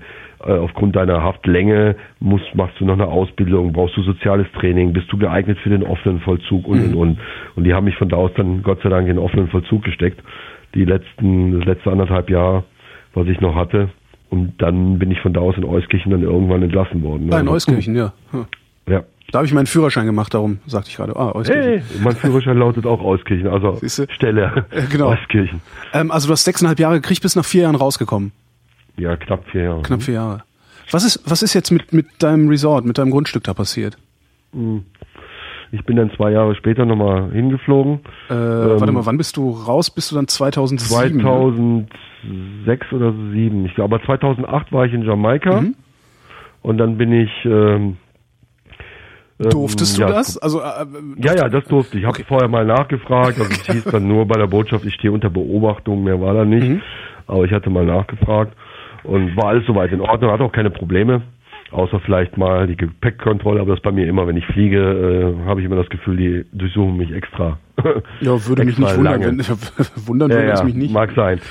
Ja, und dann bin ich dahin und äh, du musst ja, ich weiß nicht, auf Jamaika warst du noch nie, Nee, oder? nee. Also die bauen die Häuser quasi auf, auf ähm, Pfähle. Ja, also wenn da auch mal eine große Flut, du kannst die auch transportieren. Also da ich auf meinem Grundstück am Anfang auch noch keinen Strom hatte, habe ich das bei einem Zimmermann im Nachbarort bauen lassen und dann haben die das per LKW transportiert. Das ganze Dorf ist mitgegangen. Ja. Da wurden dann die Kabel, die zu äh, tief hingen, mit so einem mit so einer ähm, Holzstück nach oben getan, dass das Haus da durchpasst.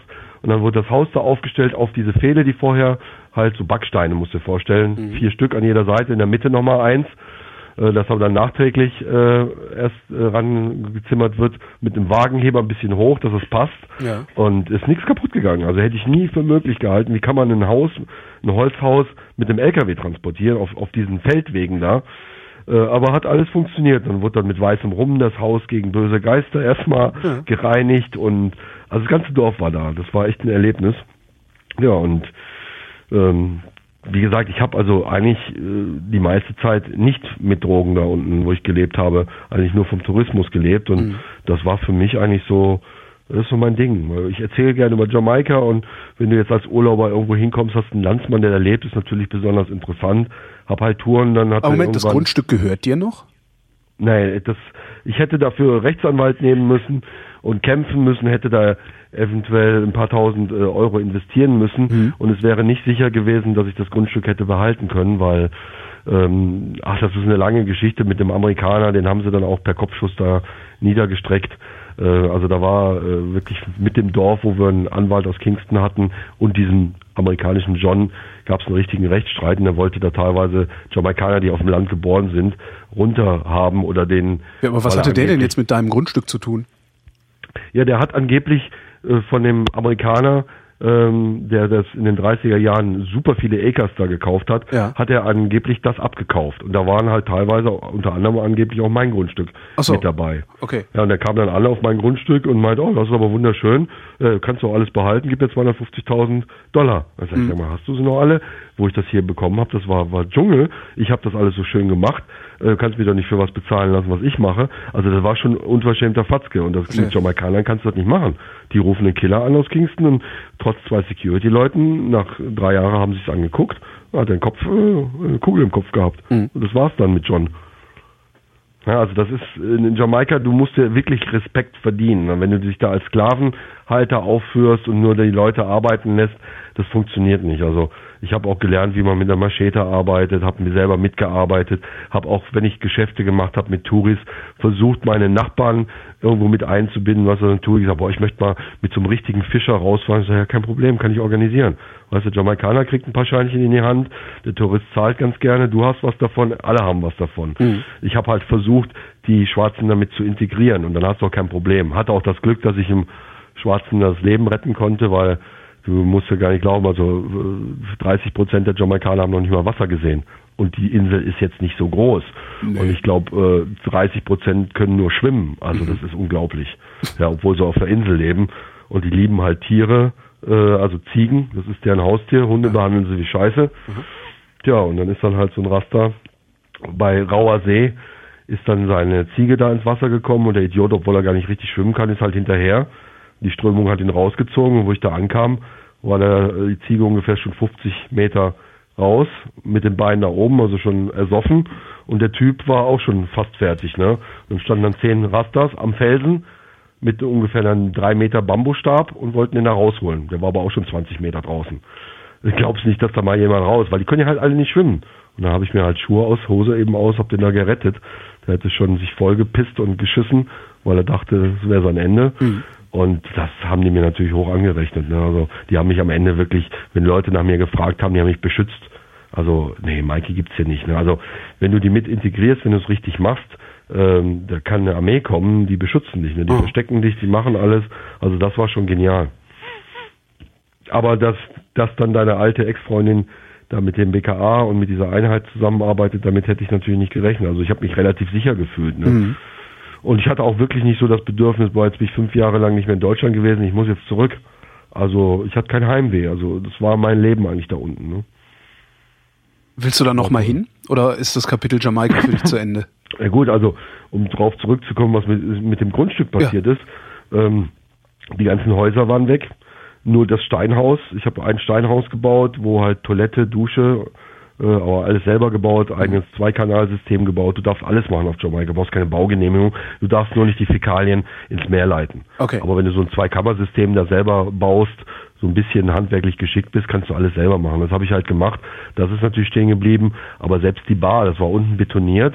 Äh, selbst die Vierkanthölzer, die dann auf dem Beton waren und wo das Holz so, alles weg als Werkzeug, Generator, Fahrrad, äh, alles, was ich hatte, alles verkauft. Es war also nichts mehr da. Und also natürlich alles Zeit nied, schon wieder verwildert ein bisschen. Alles geklaut wahrscheinlich, oder was? Ja, sie halt meine jamaikanische Freundin, der da. Ach ich so. habe immer meinem Bruder und meiner Mutter gesagt, im Knast, ey, fahrt wenigstens einmal im Jahr mal gucken da. Ja. Weißt du, oder schick dir mal wenigstens mal 100 Euro. Ansonsten, die sind halt arm, ne? Ja. Und, und, selbst wenn sie dich mögen, aber ihr Haus kaputt ist, ja, dann wird halt, oh, der Weigelt ist nicht da. Ja gut, dann der hat doch ein Haus da, dann machen wir da eine Latte ab, ne? Mhm. Würde ich den auch gar nicht so übel nehmen. Aber mhm. sie hat natürlich alles zu Geld gemacht, hat sogar versucht, das Grundstück zu verkaufen. also ähm, unglaublich. Ja, und ähm, dann habe ich dann irgendwo in zwei Wochen kriegst du es auch nicht geregelt. Da muss man drei Monate in Jamaika am Stück sein. Und dann habe ich gesagt, ja nee, da musst du halt nochmal reinklotzen und wieder arbeiten, Geld verdienen und von vorne anfangen. Ne? Nee, das Grundstück habe ich verloren. Leider. Und willst du trotzdem noch nach Jamaika? Du, ich wäre schon längst wieder in Jamaika, weil, ähm, also ich muss sagen, durch, durch den Knast, und auch wenn ich mich sehr gut da geführt habe und relativ kurzfristig wieder rausgekommen bin. Ich habe eigentlich eine sehr gute Ausbildung. Wie gesagt, ich hatte mal ein Wirtschaftsberatungsunternehmen. Aber all die Bewerbungen, die ich so offiziell geschrieben habe, ich habe da bestimmt 300, 400 Bewerbungen zu Hause liegen, mhm. hängt natürlich auch ein bisschen mit meinem Alter zusammen, dann mit meinem Nomadenleben. Und der Knastaufenthalt macht sicherlich auch nicht besser. Also es ist unmöglich im Moment äh, einen vernünftigen Job zu kriegen. Selbst Sachen wie äh, UPS-Fahrer kann ich vergessen wegen meinem Führungszeugnis. Mhm. Ja, du musst ein Führungszeugnis haben. Also ich bin jetzt nicht wähler, ich sage jetzt nicht, boah, ich war damals Wirtschaftsberater, ich brauche jetzt einen Managementjob. Also ich mache auch, ich habe auch handwerkliche Jobs schon gemacht, aber alles so halt so Gelegenheitsjob hier und da mal. Ähm, es ist halt unheimlich schwer. Ich habe natürlich auch sehr viele Ideen, was man in Jamaika machen kann, wo man hier vielleicht von leben kann, da drüben aber reich noch mit wird.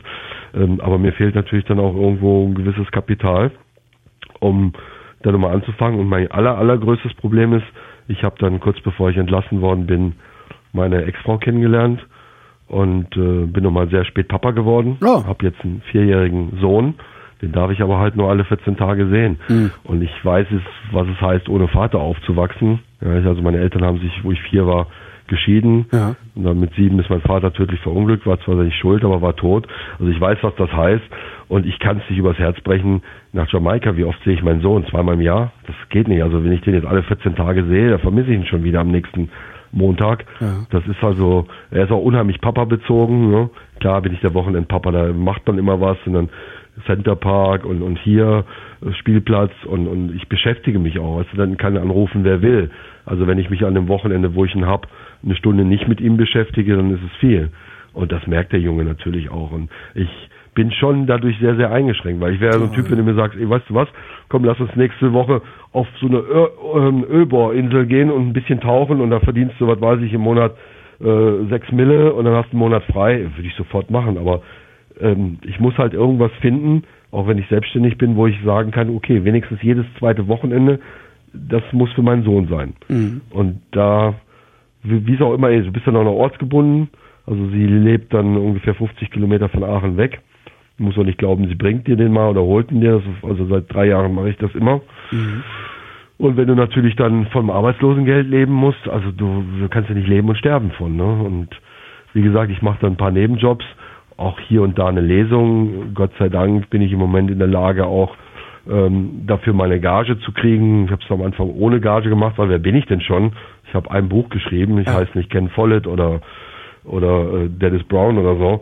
Also ja gut, es gibt ja genug Leute, die nur ein Buch geschrieben haben und äh, äh Lesungen machen und dafür Honorar nehmen. Also das ist. Also ich bin nicht unzufrieden, Holger, weil mhm. ich habe jetzt äh, eine vierte Auflage. Es ist ja immerhin seit 2011 schon auf dem Markt. Ja. Und äh, also ich gehöre, ich glaube, auf 15.000 bist du bist du schon Bestsellerautor heute. Also hätte ich das Buch jetzt vor 15, 20 Jahren geschrieben, wäre ich mit Sicherheit Millionär. Aber heute läuft das Geschäft halt ein bisschen anders. Heute mhm. machst du auch nicht mehr mit deinen CDs äh, oder Platten halt dein Geld, sondern mit Konzerten. Und so ist es dann halt auch, ich glaube, 100.000 Neuveröffentlichungen jedes Jahr an Bücher. Wer soll das lesen? Ja. Ja, heutzutage kannst du schon letztens ein Plakat gesehen. Schreiben Sie Ihr eigenes Buch. Ja gut, dann zahlst du ein, 2.000 Euro, kannst dein eigenes Buch. Jeder ja. Depp schreibt quasi ein Buch. Ja. Und das ist halt das Problem, was ich habe. In der Hanf- und Groß-Szene ist Jamaika Mike durchaus ein Begriff, aber das muss halt über die Kifferszene irgendwo auch rausgehen. Um wirklich groß auch, zu werden, ja. Ja, das, das ist halt das Problem. Und weißt du, ich habe so viele auf Facebook, sehr viele Freunde, äh, Veranstaltungen für Hanf, Legalisierung. Also wenn ich da überall wäre, allein die Präsenz wird sicherlich auch viel bringen. Aber woher willst du das Geld denn nehmen, dauernd rumzureisen und zu machen? Und mein Manko ist halt mit meinem Verlag auch, dass da internetmäßig schon einiges mehr gehen würde. Es ist halt ein alteingesessener Verleger, wenn irgendwo letztes Jahr zum Beispiel im November war ich im Playboy, da haben die fünf Seiten Reportage über mich geschrieben. Mhm. Dann geht er auch hin und schreibt sämtliche Buchhandlungen und nochmal die Headshops, alles an. Er macht sich sehr viel Mühe. Aber internetmäßig könnte man natürlich viel, viel mehr machen. Ja, man könnte einen Blog schreiben, man, ich müsste viel mehr posten und, und, und. Aber es ist halt, naja, ähm, wenn du Autor bist, wirst du nicht unbedingt reich. Also ich kann von dem Buch alleine nicht leben. Da müsste ich schon sagen, mindestens zwei Auftritte die Woche haben. Dann mhm. wird das gehen wenn das so schwierig ist für dich, einen Job zu finden, hast du zwischenzeitlich schon mal gedacht, mein Gott, ich weiß, wie man, wie man Drogen schmuggelt, äh, ich mach das Natürlich. äh, ein Anruf genügt, du hast die Connections ja noch und durch den Knastaufenthalt, das ist ja eh. Äh, Stimmt, man wird im Knast nicht besser, ne? Nee, also äh, wenn ihr sagt, ja, äh, resozialisieren, wenn ich das Wort schon höre, dann könnte ich kotzen. Äh, das ist eine stupide Absitzen deiner Strafe und es ist eine Verbrecherschule. Du mhm. lernst Leute kennen, die es ähnlich gemacht haben, die geben dir Tipps, oh, guck mal, der hat so gemacht, oh, ist eine Idee. Äh, man, man schmiedet Kontakte und wo ich vorher mit Kilos gedealt hat, könnte ich jetzt vielleicht mit Tonnen dealen. Aber ich habe halt immer im Kopf, dass ich sage, äh, meine Ex-Frau wird mich mit Sicherheit nicht im Knast mit dem Kleinen besuchen kommen. Ja. Und zweitens, äh, ich möchte natürlich auch nicht, dass mein Sohn sieht, daher Papa ist, äh, man irgendwann muss ich ihm das mal erklären. Ich habe ein Buch geschrieben, es ist ja auch gewidmet ihm äh, irgendwann wird er das verstehen, aber äh, jetzt nochmal, wenn ich wegen Kokain nochmal reinkomme, ich weiß nicht, ob ich dann nochmal lebend aus dem Gefängnis rauskomme. Ja, und das würde ich meinem Sohn alleine schon nicht antun wollen. Also, und ich habe ja damals ein Wirtschaftsberatungsunternehmen gehabt. Ich habe damals teilweise 20.000 D-Mark im Monat und mehr verdient. Also ich müsste es halt äh, jetzt auch nochmal wieder schaffen. Das Problem ist halt, ich bin zwar ein Stehaufmännchen, aber je älter du wirst, umso schwerer fällt dir das auf ja, natürlich. Ne? Klar. Und du hast nicht unbedingt immer natürlich Leute neben dir, die dich dann motivieren, sagen, komm, mach tu. Ja, in der heutigen Zeit ist halt unheimlich schwer. Jeder denkt irgendwo, du willst nur an sein Geld oder willst irgendwie nur was ausnutzen, auch wenn du der Typ nicht bist. Aber es gibt halt relativ wenig Leute, glaube ich, noch so von meinem Schlag. Also ich habe auch damals gelernt, ey, bau Scheiße, wird erwischt, dann halt die Klappe. Äh, in den Gefängnissen sitzen mittlerweile 70 Prozent Zinker, wie wir sie nennen, die ihre Lebensstory da gebeichtet haben, bloß damit sie ein halbes Jahr weniger Knast kriegen. Mhm diese alte Ehre gibt's nicht mehr, die, die damals noch, du bist ja glaube ich auch so ein bisschen ähm, ein paar Jahre jünger als ich in meinem Jahrgang, Alter. Ja, also 69. Ich denke mal, du kennst das auch noch. Ähm, du sagtest gerade, du könntest, du könntest, also im Prinzip könntest du Tonnen äh, vertreiben oder Tonnen transportieren. Wie, wie schmuggelt man Tonnen? Also kiloweise, das mit der Paste, das habe ich begriffen, aber wie schmuggelt man eine ganze Tonne? Naja, du, du hast halt natürlich, ähm, nimmst dir irgendwelche Leute, die regelmäßig in der Karibik zum Beispiel segeln und äh, ja, Mast kannst du sehr viel machen, du kannst sowas ausschneiden, da kriegst du also schon äh, Tonne oder zwei rein. Mhm. Ähm, gut, die, die Technik ist mittlerweile, die, die haben auch Geräte, wo sie Hohlräume quasi durchleuchten können. Aber wenn, du, musst halt abgesichert sein. Mittlerweile ist es ja wirklich so, dass die in Kolumbien schon U-Boote. Die haben ja da wirklich Ingenieure und bauen in diesen kleinen äh, ab, also Fluss, Flussarmen, mhm. bauen die dann irgendwo tief drin, wo keine Sau hinkommt, bauen sie ihre U-Boote, die mittlerweile schon so gut sind, dass sie zumindest mal drei Meter unter der Wasseroberfläche tauchen können und relativ auch schnell sind. Ähm, und alles, was ja nach Europa geht, ist ja Jamaika Umschlagplatz Nummer eins, was Kokain angeht. Denkt ja, die wenigsten denken das. Und alles, was halt Richtung Amerika geht, fahren die eh über kubanisches Gewässer, weil sie genau wissen, die haben eine Zwölf-Meilen-Zone und äh, in der Zwölf-Meilen-Zone befindet sich keine amerikanische Coast Guard-Einheit. Ähm, also da gibt's wirklich von kleinen Fischerbooten bis hin äh, zu Speedbooten und U-Booten. Ne? Mhm. Also die haben da äh, wirklich und, und die können einiges fassen. Ne? Und das ist, das ist unglaublich. Und ich glaube, mittlerweile gibt's über 200 verschiedene ähm, kleinere Kartelle oder, oder Drogenorganisationen in, in Kolumbien.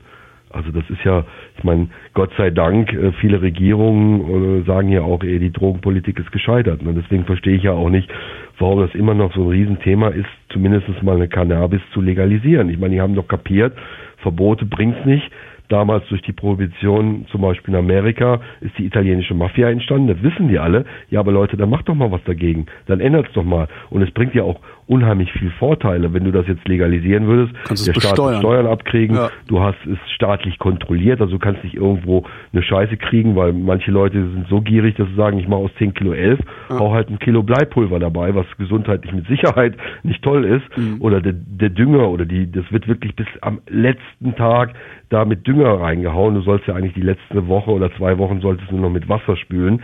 Solche Dinge halt einfach. Und das wäre alles weg.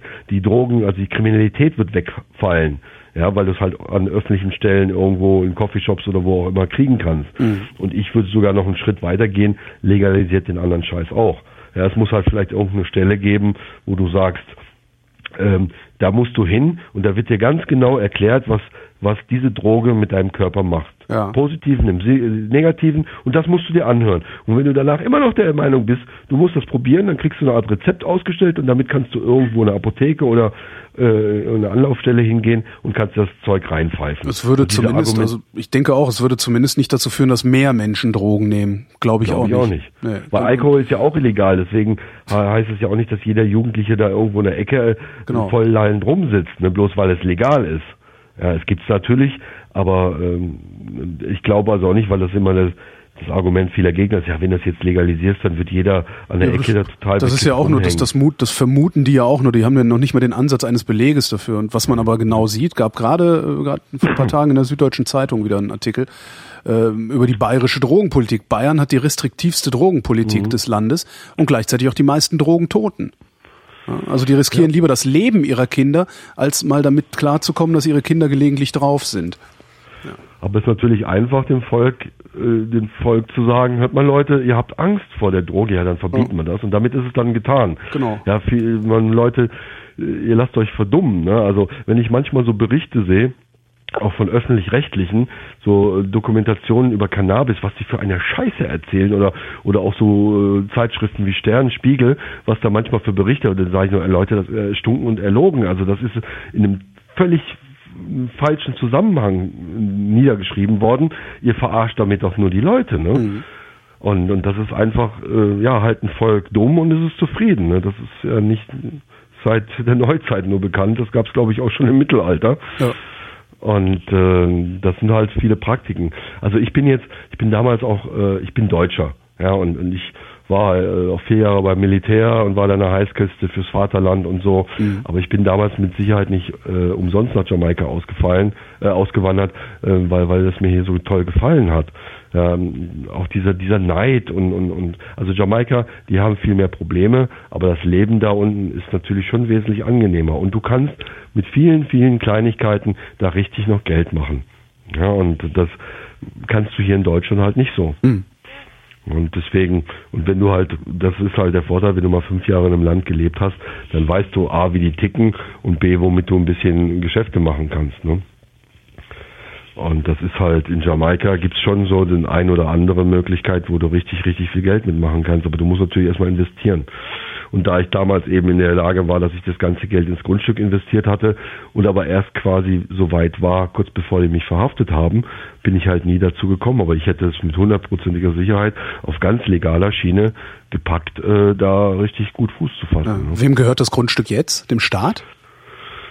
Äh, ich weiß es gar nicht. Äh, also es war wirklich die Rede dann, dass das, der Staat das dann irgendwie wieder übernehmen sollte. Ähm, ich habe es jetzt nicht mehr so verfolgt. Ich habe schon lange nicht mehr in Jamaika angerufen mhm. und mal nachgefragt, was denn so Sache ist. Ne? Weil das hat mich damals schon, also diese, dieser Besuch nach dem Knast, das war also zwischen himmelhoch jauchzend und zutiefst betrübt. Ne? Also so Emotionen, die ich da durchlebt habe. Äh, und auch mit dem Grundstück, da habe ich gesagt, die Leute, lasst mich jetzt mal bitte eben alleine. Und da ist schon die ein oder andere Krokodilsträne auch mal geflossen. Mhm.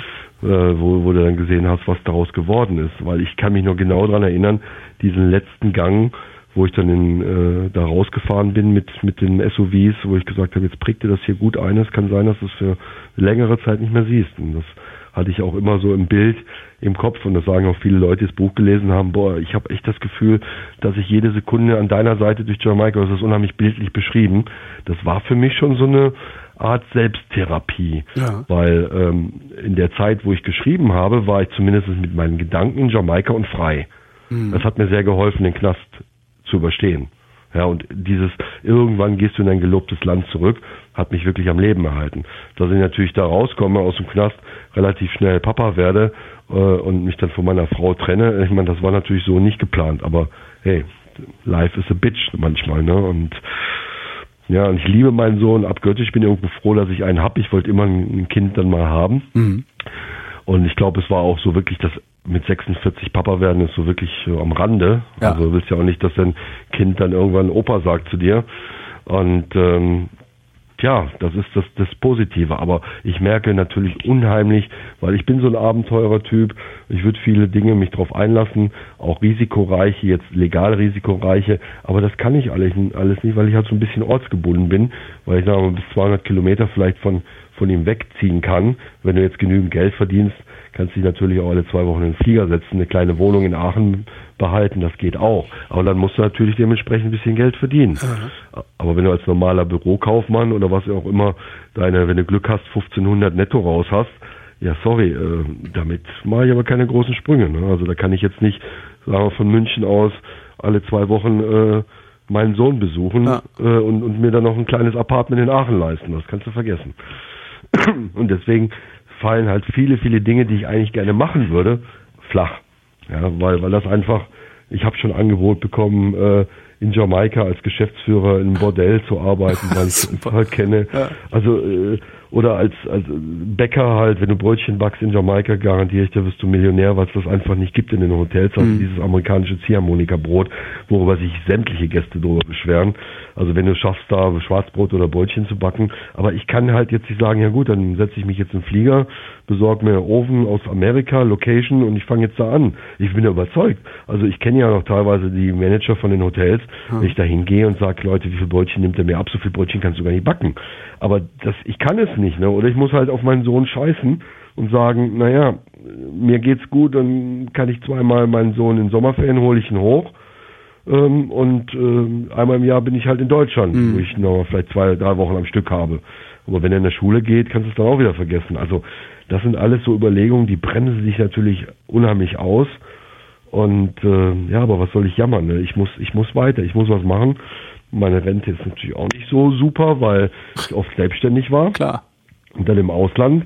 Also du musst noch irgendwie was auf die Beine stellen. Aber natürlich, wenn du jetzt sieben, ja, sieben Jahre sind es jetzt fast, wo ich draußen bin, versuchst auf Legale und kriegst immer wieder Knüppel im Weg mhm. und immer wieder in die Fresse. Ich glaube, als Ex, als, als, als Ex, oh. also als Ex-Knacki hast du verloren, oder?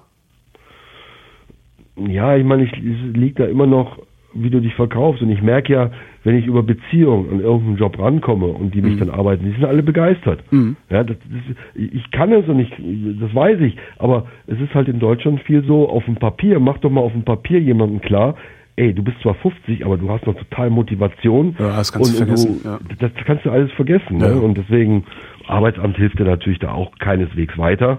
Schon gar nicht, jetzt bin ich ja in dieses Ü50-Programm gekommen mit 50, ne? Mhm. Also ähm, das ist alles, das kotzt mich schon irgendwo an. Und wenn du damals wirklich nicht unter 10.000 D-Mark im Portemonnaie rausgegangen bist und hast manchmal jetzt, ähm, bist du aber überlegen, ähm, ja, wasche ich den Wagen jetzt oder äh, spare ich mir die 10 Euro, um Spielzeug für den Kleinen vielleicht lieber mhm. zu kaufen? Das ist schon, das kotzt einen schon irgendwo an. Und klar ist die Versuchung dann manchmal groß zu sagen, ja, ihr könnt mich doch jetzt alle. Dann mache ich halt das, was ich wieder am besten kann äh, und äh, leckt mich und in einem Jahr bin ich Millionär. Ne? Und dann mhm. könnt ihr mich mal. Oder du sitzt wieder im Knast. Ja, ja, und das ist das, wo ich dann sage, ich muss realistisch sein und ich will einfach nicht meinen Sohn da irgendwie verlieren. Auf was für eine Art und Weise mhm. halt. Und das hält mich eigentlich immer davon ab. Bereust du eigentlich irgendwas von dem äh, aus den letzten, was sind das jetzt, 20 Jahren? Ja, du hast natürlich immer irgendwo... Also abgesehen davon, dass du natürlich im Knast gesessen hast, was äh, mit ja. Sicherheit scheiße ist, aber... Ich meine, gut, das ist auf der anderen Seite, wenn... Ich versuche immer auch aus negativen Sachen irgendwas Positives zu sehen. Ähm, ähm, ich frage mich natürlich oft, was wäre, wenn das mit den 12 Kilo gut gegangen wären. Also mit Sicherheit wäre ich mehrfacher Millionär gewesen, aber vielleicht hätten sie mich gerade wegen dem Geld dann da unten umgebracht. Mhm. Das, weißt du, das sage ich mir dann halt irgendwie immer, ähm, genauso wie, ja, was wäre jetzt, wenn du Eva nicht kennengelernt hättest, du hättest keinen Sohn, äh, dann hättest du jetzt vielleicht schon wieder ein gut laufendes Geschäft. Ich, ich weiß es nicht. Ist das Leben musst du halt so nehmen, wie es kommt. Und manchmal planst du was, dann passiert aber was ganz anderes.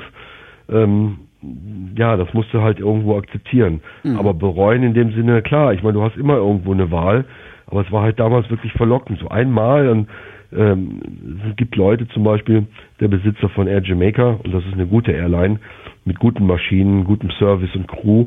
Ich meine, da weiß jedes Kind auf Jamaika, der hat damals mit Coca-Cola-Deals angefangen. Der schreit heute keine Sau mehr nach. Das ist halt eine andere Kultur. Ja, das interessiert keinen.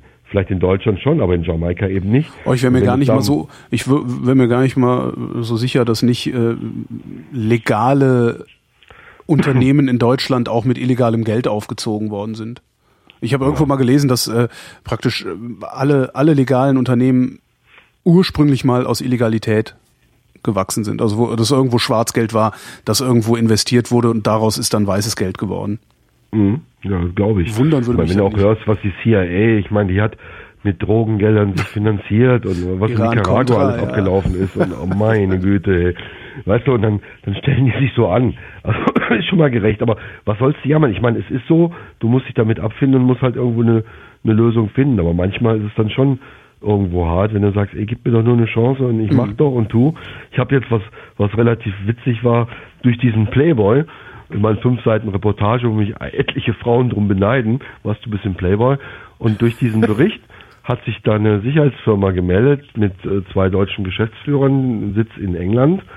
Und die machen aber, weißt du, die haben so Leute wie äh, russische Spetsnaz-Einheiten, Delta Force, äh, Navy Seals, deutsche Kampfschwimmer und die machen keine Sicherheit, aber die überprüfen deine Sicherheit. Also sagen wir mal, du bist jetzt ein reicher Typ, hast ein Boot, deine Tochter ist oft auf dem Boot, aber du bist um die Sicherheit besorgt, dann überprüfen die das System und geben dir natürlich ähm, mit Tageshonorar so von zweieinhalbtausend, äh, dann nach einer Woche oder zwei sagen dir, okay, das und das und das musst du ändern, dann ist die Sicherheit besser. So, und da für die, die wollten sich unbedingt mit mir treffen, weil er meinte, ja gut, wir sind jetzt nicht unbedingt Typen, die auf Leute so zugehen können, aber du ja anscheinend ja, hast du ja keine Probleme mit, ähm, und wollten halt, dass ich für die ähm, Aufträge an Land ziehe. Das heißt, irgendwelche Leute äh, finde, die sich bereit erklären, halt für ein Tageshonorar von zweieinhalbtausend sich überprüfen zu lassen. Da war ich halt jetzt mit dran, aber wie gesagt, Ende Januar getroffen, bis jetzt immer noch nicht alles klar. Also das ist auch dann teilweise nicht so, wie ich es mir vorgestellt habe. Jetzt wollen sie, dass ich halt nur ähm, so Obi-Baumärkte und, und Kaufhäuser, Elektrofachgroßhandel und sowas mache und das finde ich so dann schon ein bisschen Richtung Klinkenputzen. Ich habe mir das alles anders vorgestellt.